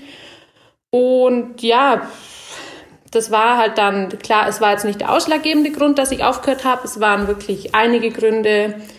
Einfach, dass auch, ja, die Motivation, alles für den Sport zu geben, 100 Prozent zu geben, äh, die war einfach nicht mehr da. Und ich denke, wenn die nicht mehr da ist, dann sollte man sich schon überlegen, ob es überhaupt noch Sinn macht. Aber ganz kurz äh, zu, zu all diesem äh, körperlich wegstecken und äh, mögliche Folgeschäden, die man vielleicht davonträgt. Wir haben in unserer ersten Folge mit dem Sebi Holzmann äh, schon mal darüber gesprochen, da ging es aber um andere Gründe, dass er sich ähm, als Athlet zum Beispiel ähm, eine, eine lautere Stimme wünschen würde gegenüber der FIS oder sonstigen Veranstaltungen und so weiter, weil du vorhin auch schon meintest, bei vielen Rennen geht's dann nicht mehr äh, quasi um das Wohl der Athleten, sondern um das Spektakel, wie beim Gladiatorenkampf. Ähm, und jetzt ist deine Geschichte, dass man quasi so lediert, äh, in Anführungszeichen aus, aus so einer, aus 15 Jahren Profisport rauskommt, der bei Weitem nicht die einzige, sondern das ist ja, also ich, man könnte vielleicht sogar fast sagen, okay, Leute, die gar nichts äh, mitnehmen daraus, sind vielleicht sogar die Ausnahme. Warum gibt es da keine, keine Bestrebung oder keine Bewegung im großen äh, Stil von Seiten der Athletinnen und Athleten, dass man sagt, okay, äh, wir müssen da jetzt mal einen Riegel verschieben gegen bestimmte Entwicklungen, die in so eine krasse Richtung gehen, dass das einfach äh, gefährlich ist für uns, die Athleten und unsere Körper? Also die gibt's schon. Es ist nicht so, dass es sie nicht gibt. Äh, es gibt feste, äh, festgelegte Athletensprecher. Die werden vor der Saison immer festgelegt ähm, und an die kann man sich auch wenden. Also da hat man E-Mail-Adresse und Kontakt und alles, ähm, wenn es irgendwelche Probleme gibt. Und ähm, hat sich auch mit einigen Sachen schon da an die Athletensprecher gewendet und die haben es auch an die FIS weitergegeben. Aber ja, letzten Endes entscheidet immer die FIS.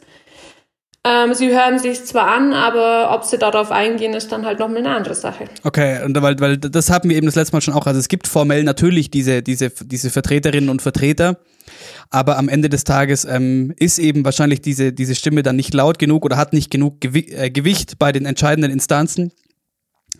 Aber dass es da, äh, darüber hinaus quasi eine äh, geschlossene Bewegung gibt, so okay, und wir Technikfahrerinnen sagen jetzt mal gesammelt, so geht's nicht, wir boykottieren mal ein Rennen oder so. Ähm, sowas kam nie auf. Äh, es kam schon mal auf, da ging es auch ähm, zum größten Teil über diese Parallelwettbewerbe, wo es wirklich dann mal hieß, ja, äh, es ist die Überlegung da, dieses Event jetzt zu boykottieren, aber es ist halt doch immer so, dass nicht jede Nation mitmacht. Also die Nation, der dann vielleicht dieses Event wahnsinnig liegt oder kleinere Nationen, die machen da halt dann nicht mit. Und wenn, dann muss halt wirklich jeder mitmachen und das war bis jetzt nicht der Fall. Stand es damals für euch zur Debatte, das Rennen zu boykottieren? Ähm, ja, es war jetzt nicht so 100% ernst. Ich weiß nicht, es hat auch nicht jeder damals mitbekommen. Ähm, ich muss auch ehrlich sagen, ich weiß nicht genau, ob das jetzt wirklich auch von den Seiten der Athletensprecher kam oder von anderen Seiten. Aber es wurde auf jeden Fall mal in den Raum gestellt, aber im gleichen Zuge dann auch gesagt, dass die und die und die Nation nicht dabei sind und dann ist es sowieso vom Tisch gefallen. Ähm, bevor wir zu erfreulicheren Dingen kommen, versprochen, ähm, noch, ein, noch ein Beispiel zum Thema, ähm, was das mit ähm, Athletinnen und Athleten macht, ähm, dieser, dieser Weltcup-Zirkus und wie hart das sein kann. Ähm, wahrscheinlich hast du es auch gesehen, die äh, Skifahrerin Alice Merriweather hat sich an die Öffentlichkeit gewandt, sehr äh, emotional und sehr mutig, wie ich finde, mit einem Instagram-Post, in dem sie beschreibt, dass sie seit geraumer Zeit an einer Essstörung äh, leidet. Und zwar so heftig, dass sie sich professionelle Hilfe suchen musste und hat gesagt, in den letzten Monaten hatte ich mit einer Essstörung zu kämpfen. Es hat mich niedergeschlagen, mein Herz gebrochen, mich ausgelaugt und meine Leidenschaft für den Sport, den ich so sehr liebe, fast zerstört. Da hatten wir es vorhin davon, ähm, wie weit diese Leidenschaft reicht. Und ähm, das bringt mich darauf, wie groß ist denn jetzt, da kannst du wahrscheinlich nur, nur für den DSV sprechen, aber wie groß ist denn der, der psychische Leistungsdruck bei den Alpinen? Ja, sehr groß natürlich. Ähm, also man hat halt einfach die Vorgaben vom DSV, äh, die man jedes Jahr bekommt und wenn man die nicht erfüllt, dann ist halt schwierig, da einfach weiterzukommen. Ich muss auch ehrlich sagen, ähm, bin da auch an meine Grenzen gestoßen. Die letzten Jahre, es war auch bei mir mal der Fall, ähm, dass ich meine Kaderkriterien erreicht habe und sie jetzt trotzdem gemeint haben, ja, sie müssten mich rausschmeißen aus dem Kader so ungefähr. Und ja, da steigt natürlich der psychische Druck schon auch immer an, weil man muss einfach die Leistung bringen. Es wird jetzt nicht, ähm, man bekommt jetzt selten zweite Chancen dann. Die letzten Jahre warst du halt auch im Slalom ähm, die, ja, die tragende Figur im DSV, deswegen war wahrscheinlich auch der, viel von dem Druck halt, ähm, wenn du nicht vorne reingefahren wärst, dann hätte es niemand gemacht, so ungefähr. Oder, oder du warst halt die konstanteste, deswegen war halt wahrscheinlich auch dann für dich auch klar, hey, ähm, die anderen, bei denen läuft es gerade noch nicht so, ich muss es rausreißen, so ungefähr, weil sonst ähm, sieht es dann so übel aus, wie es jetzt halt gerade im Riesen ausschaut oder, oder ja, wie es wie es jetzt ähm, war, durch das, dass du jetzt aufgehört hast oder bei der Wiki halt fast noch extremer. Ja, bei der Wiki auf jeden Fall noch viel extremer wie bei mir. Ich meine, ich hatte auch viele schlechte Jahre, ähm, habe es auch nie geschafft, in dem Jahr nach der Verletzung äh, so stark zurückzukommen wie davor. Das hat auch immer seine ein, zwei Jahre braucht. Und es lief bei mir jetzt auch erst die letzten drei Jahre wieder richtig gut. Davor war auch ein ziemliches Loch drin, aber ähm, natürlich ist es immer schön, wenn wenigstens einer aus der Mannschaft gut fährt, dann ist schon mal so ein bisschen ein Druck weg. Ähm, und wenn dann natürlich alle nicht so gut sind, dann ja, wird es natürlich schwieriger. Da kriegt man Druck von äh, den Trainern und man macht sich halt auch selber den größten Druck Ja, das Schlimme finde ich immer, also als Leistungssportler macht man sich ja, wie du gerade gesagt hast, selbst eigentlich immer den größten Druck, weil man will ja selbst auch gut fahren. Aber natürlich kommt ähm, medial auch sehr, sehr viel, was auf einen irgendwie einprasselt. Wie bist du damit umgegangen immer? Also ich muss sagen, ich habe mir immer versucht fernzuhalten von den ganzen Kommentaren ähm, in Facebook, Instagram, wie auch immer, von der Presse. Ähm, ich habe es dann eigentlich eher nur so durch andere Personen mitkriegt, die wo dann gesagt haben, hast du gesehen, was die schon wieder geschrieben haben. Also mir als Sportler sind jetzt nicht so, dass wir dann danach gleich reinschauen und uns die Artikel durchlesen. Ich denke, das wird einen dann äh, noch fertiger machen, wie man ähm, in dem Moment sowieso schon ist. Ich meine, man hat genug dann mit sich selber zu kämpfen, dann braucht man nicht nur von den Medien auch noch so einen Druck von außen. Aber ja, man sieht, was ich halt ganz krass finde, ähm, mittlerweile diese Kommentare in den sozialen Medien von irgendwelchen Leuten, die sich im Sport einfach, ja, vielleicht auch nicht auskennen, ähm, wo selber vermutlich keinen Sport haben, keinen Bezug zum Leistungssport haben und dann einfach Aussagen machen. Ähm, ich finde, das ja, ist einfach sehr verletzend. Das äh, haben die Athleten nicht verdient. Und ich meine, die versuchen jeden Tag 100 Prozent zu geben und es klappt halt einfach nicht immer. Das kann man äh, auf jeden Fall festhalten. Und ähm, so wie sich das anhört, jetzt äh, nochmal zu den aktuellen DSV-Damen, ähm, weil es ja unterschiedliche Stimmen gab. Es gibt den Bundestrainer, der sagt, hey, ähm, alles gar kein Stress, wir gucken jetzt nicht so krass auf die Ergebnisse, wir wollen die da ranführen. Ähm, dann hat auf der anderen Seite die von dir vorhin schon erwähnte Maria Höfel-Riesch, äh, die hat auch so Aussagen getätigt, jetzt kommt das Elend zum Vorschein ähm, und äh, dass der, der, der, der Leistungsdruck, den sie noch kannte von früher, nicht mehr so da ist. Ähm, wenn du dich jetzt entscheiden müsstest, auf welchem Lager wärst du eher? Ja, also der Leistungsdruck äh, ist schon noch da. Ich finde eigentlich, dass der mehr geworden ist wie früher, weil früher war es dann doch so, dass, ähm, also bei mir war es jetzt so, man war nur jung, man hatte noch nicht so den Druck, man äh, hatte noch nicht so die großen Erwartungen an sich selber und ich finde, das steigert sich eigentlich von Jahr zu Jahr, dass man immer wieder den Erfolg bestätigen will. Also, dass der Leistungsdruck jetzt weniger wird, das kann ich jetzt nicht bezeugen. Ich fand letztes Jahr oder letzte Saison die Aussage vom hm, Meier Wolf, ich glaube, war das, der die Wiki so kritisiert hat. Das war die, das war die eigentlich fast eine Frechheit, muss ich sagen, wo er irgendwie gesagt hat, dass er einfach ähm, jetzt grob, also ich weiß nicht mehr genau die Worte irgendwie, dass er zu wenig trainiert und äh, nicht richtig trainiert oder irgendwie zu faul ist und dann habe ich mir gedacht, jetzt, jetzt, jetzt hat das, jetzt hört sie auf, jetzt, jetzt siehst du, was, was äh, dabei rauskommt. Wenn die nicht mehr da ist, die hat ja die Jahre alles abgefangen eigentlich, komplett im Speed, im Riesen. Also wenn man die Erfolge wegnimmt, dann die letzten Jahre bei den Damen anschaut im Alpinen, dann sind da nicht mehr viele Medaillen übrig und äh, Gesamtweltcup-Plätze. Also das waren die, das waren die wirklich extrem. Ja, das war auch wirklich extrem. Ich denke, sowas passiert einfach aus der Emotion heraus. Er hat es ja dann auch wieder ein bisschen zurückgenommen, wo er sich dann ein bisschen mehr beruhigt hat. Und ich denke jetzt nicht, dass man irgendeinem äh, Profisportler ähm, sagen kann, er trainiert zu wenig, weil wirklich jede einzelne davon versucht 100 Prozent zu geben, trainiert stundenlang am Tag und ähm, versucht das Bestmögliche rauszuholen. Und ich denke, wenn man das nicht mehr macht, dann ist man nicht richtig in dem Sport, aber die, wo in dem Sport noch ähm, tätig sind, die machen das alle. Also die sind da wirklich zu 100 Prozent dabei. Das kann man sich nicht erlauben, dass man einfach nichts trainiert. Okay, dann, ähm, ich habe es dir vorhin versprochen, kommen wir noch zu, zu, zu, zu schöneren Themen. Und zwar, wir haben äh, es eingangs schon erfahren, du bekommst eine Tochter, soweit ich auch weiß, sehr bald. Ähm, und das ja doch auch äh, jetzt recht ähm, das nicht falsch verstehen, aber recht, recht zügig nach dem Karriereende. Ähm, und da habe ich mich gefragt, ist es bei euch nach wie vor so, dass für, weil bei den, bei den Herren bekommt man das mit, das ist halt, also das ist halt dann schon machbar. Dein, äh, dein besonderer Freund Jan Magnus Rieber ist Papa geworden. Ähm, Karl Geiger, das war jetzt, der war halt dann mal ein Weltcup-Stop weg, Kind ist doch nicht da und äh, ist wieder zurück. Aber ist es nach wie vor ein Thema, dass man einfach als, als Frau, als Athletin, dass es einfach nicht möglich ist, während seiner Karriere quasi äh, ein Kind zu kriegen? Nicht möglich würde ich jetzt nicht sagen. Ich denke, man sieht es immer wieder. Man sieht es jetzt äh, bei Rodel, beim Rodeln an den zwei Rodelmamis, an der äh, Geisenberger und an der Diana Altberger. Die haben es jetzt auch wieder geschafft. Ähm, man sieht es auch immer wieder im Biathlon. Ich muss sagen, im, glaube im Alpin habe ich es jetzt noch nicht mitbekommen, ähm, dass dann welche nach der Mami-Pause wieder ähm, zurückkommen sind. Ich denke, es kommt immer auf die Sportart drauf an.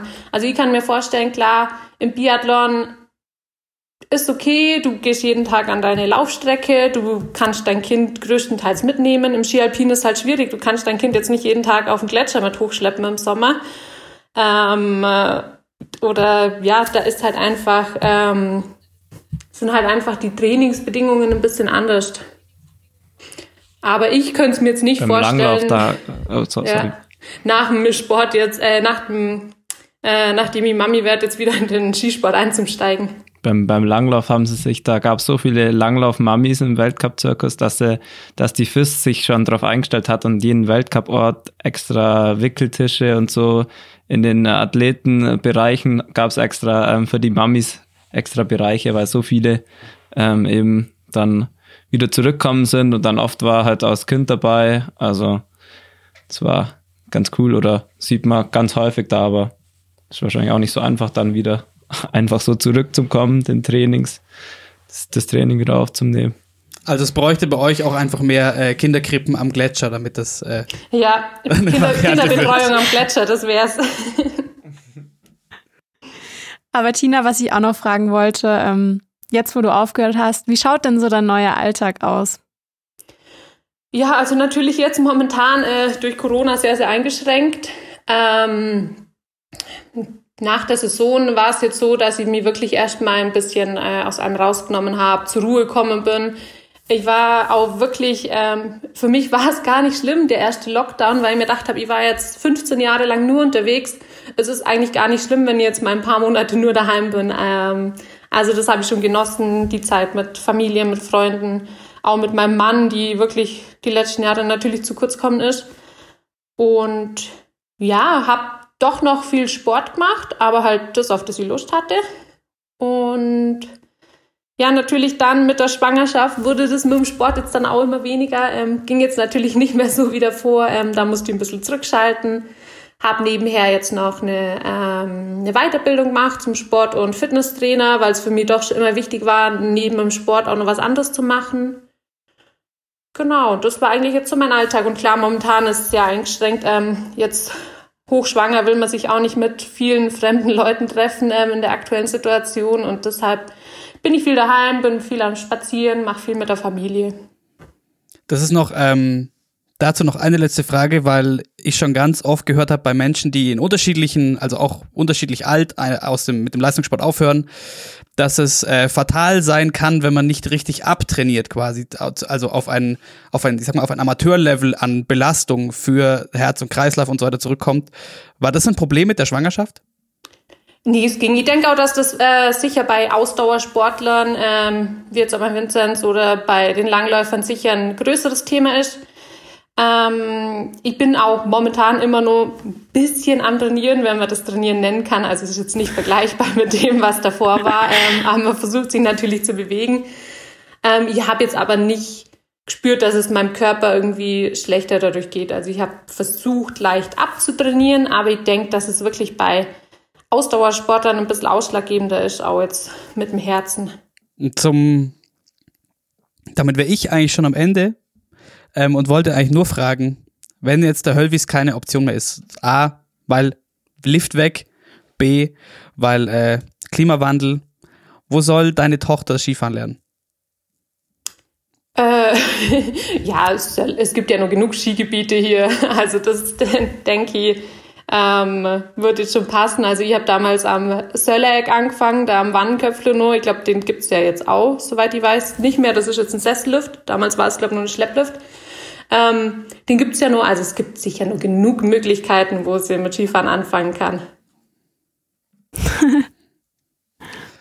Ansonsten, Vinzenz, du weißt jetzt, dass du ähm, mit deiner Schwangerschaftsplanung aufpassen musst mit Abtrainieren. Werde ich machen. Ähm, ansonsten sage ich von meiner Seite vielen Dank. Coco, hast du noch was? Ja, ich wollte auch nochmal sagen, Tina, vielen, vielen lieben Dank, dass du dir die Zeit genommen hast für uns. Ähm, wir haben ja auch gestern noch kurz telefoniert und das ist alles einfach super reibungslos abgelaufen. Und ich denke, da spreche ich hier auch im Namen von uns drei einfach nochmal ein großes Danke an dich. Dankeschön an euch. Hat sehr viel Spaß gemacht und ich hoffe, es werden alle ganz fleißig zuhören bei dem Podcast.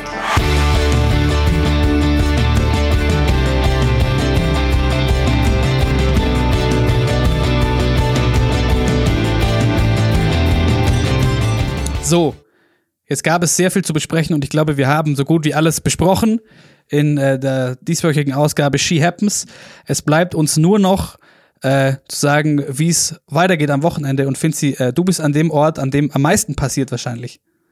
Ja, genau. Bei uns geht es ja Gott sei Dank jetzt auch wieder los mit dem Weltcup und wir sind in Ramsau am Dachstein, wie jedes Jahr vor, Heil vor Weihnachten. Und ja, da wird auch der Julian Schmid wieder dabei sein. Wir zwei werden zusammen anreisen. Ähm, der kommt jetzt als frisch gebackener Doppelsieger vom Continental Cup ähm, aus, den USA, aus den USA zurück. Ähm, es waren seine ersten zwei Siege da und ja, es war cool, dass er das geschafft hat und jetzt darf er mit uns wieder im Weltcup dabei sein. Hoffentlich mit wenig Jetlag. Und ja, es freut mich, freut mich für ihn. Und außerdem in Ramsau ist natürlich noch Damen-Skispringen, wie wir schon äh, mit der Kata letzte Folge besprochen haben. Und auch äh, nordische Kombination Damen, erster Weltcup, Weltcup-Premiere. Das wird auf jeden Fall ein Riesenspektakel. Und du hast schon gesagt, du nimmst auf äh, Social Media, wo ihr eh unbedingt vorbeischauen solltet bei der Coco at she.happens.pod auf Instagram, äh, die Leute ein bisschen mit hinter die Szenen, wie das da so ausschaut. In Ramsau. Und ansonsten, Coco, was haben wir noch? Biathlon ist nochmal Hochfilzen, nehme ich an. Genau, die sind nochmal noch, noch mal ein Wochenende da. Ansonsten, die Langläufer sind in Dresden. Das wird spannend. Die Alp in der Großstadt während dem Lockdown. ist schon ein bisschen komisch, ne? Ja, da werden nicht viele Fans zu erwarten sein. Und man, man geht ja nur sie in haben- die Stadt wegen den Fans. Das ging auch so ein bisschen in die Hose. Also beim, bei den Langläufern, die tun mir echt fast leid, da funktioniert irgendwie echt nichts so wirklich insgesamt. Ähm, das ist, die Skispringer sind, also die männlichen Skispringer sind in Engelberg, auch wie jedes Jahr vor Weihnachten. Und die Alpinen sind, Die alpinen Damen sind in Val d'Isère und die Herren sind in, sind in Gröden. beides Speed dementsprechend. Genau. Und ähm, ansonsten sind wir, glaube ich, durch. Social Media haben wir erwähnt. Ansonsten freuen wir uns natürlich auch, wenn ihr diese Folge gehört habt oder eine der anderen, äh, wenn ihr uns abonniert, wo auch immer ihr uns hört. Und ähm, auch wenn ihr uns eure Meinung oder eure Gastwünsche oder generell jegliche Form von Feedback zu diesem Podcast mitteilt, ähm, könnt ihr auch über Instagram machen oder über die dementsprechenden Podcatcher, Podcast-Player. Ansonsten sage ich vielen Dank, gute Reise, Finzi. Ciao Ale. Ciao.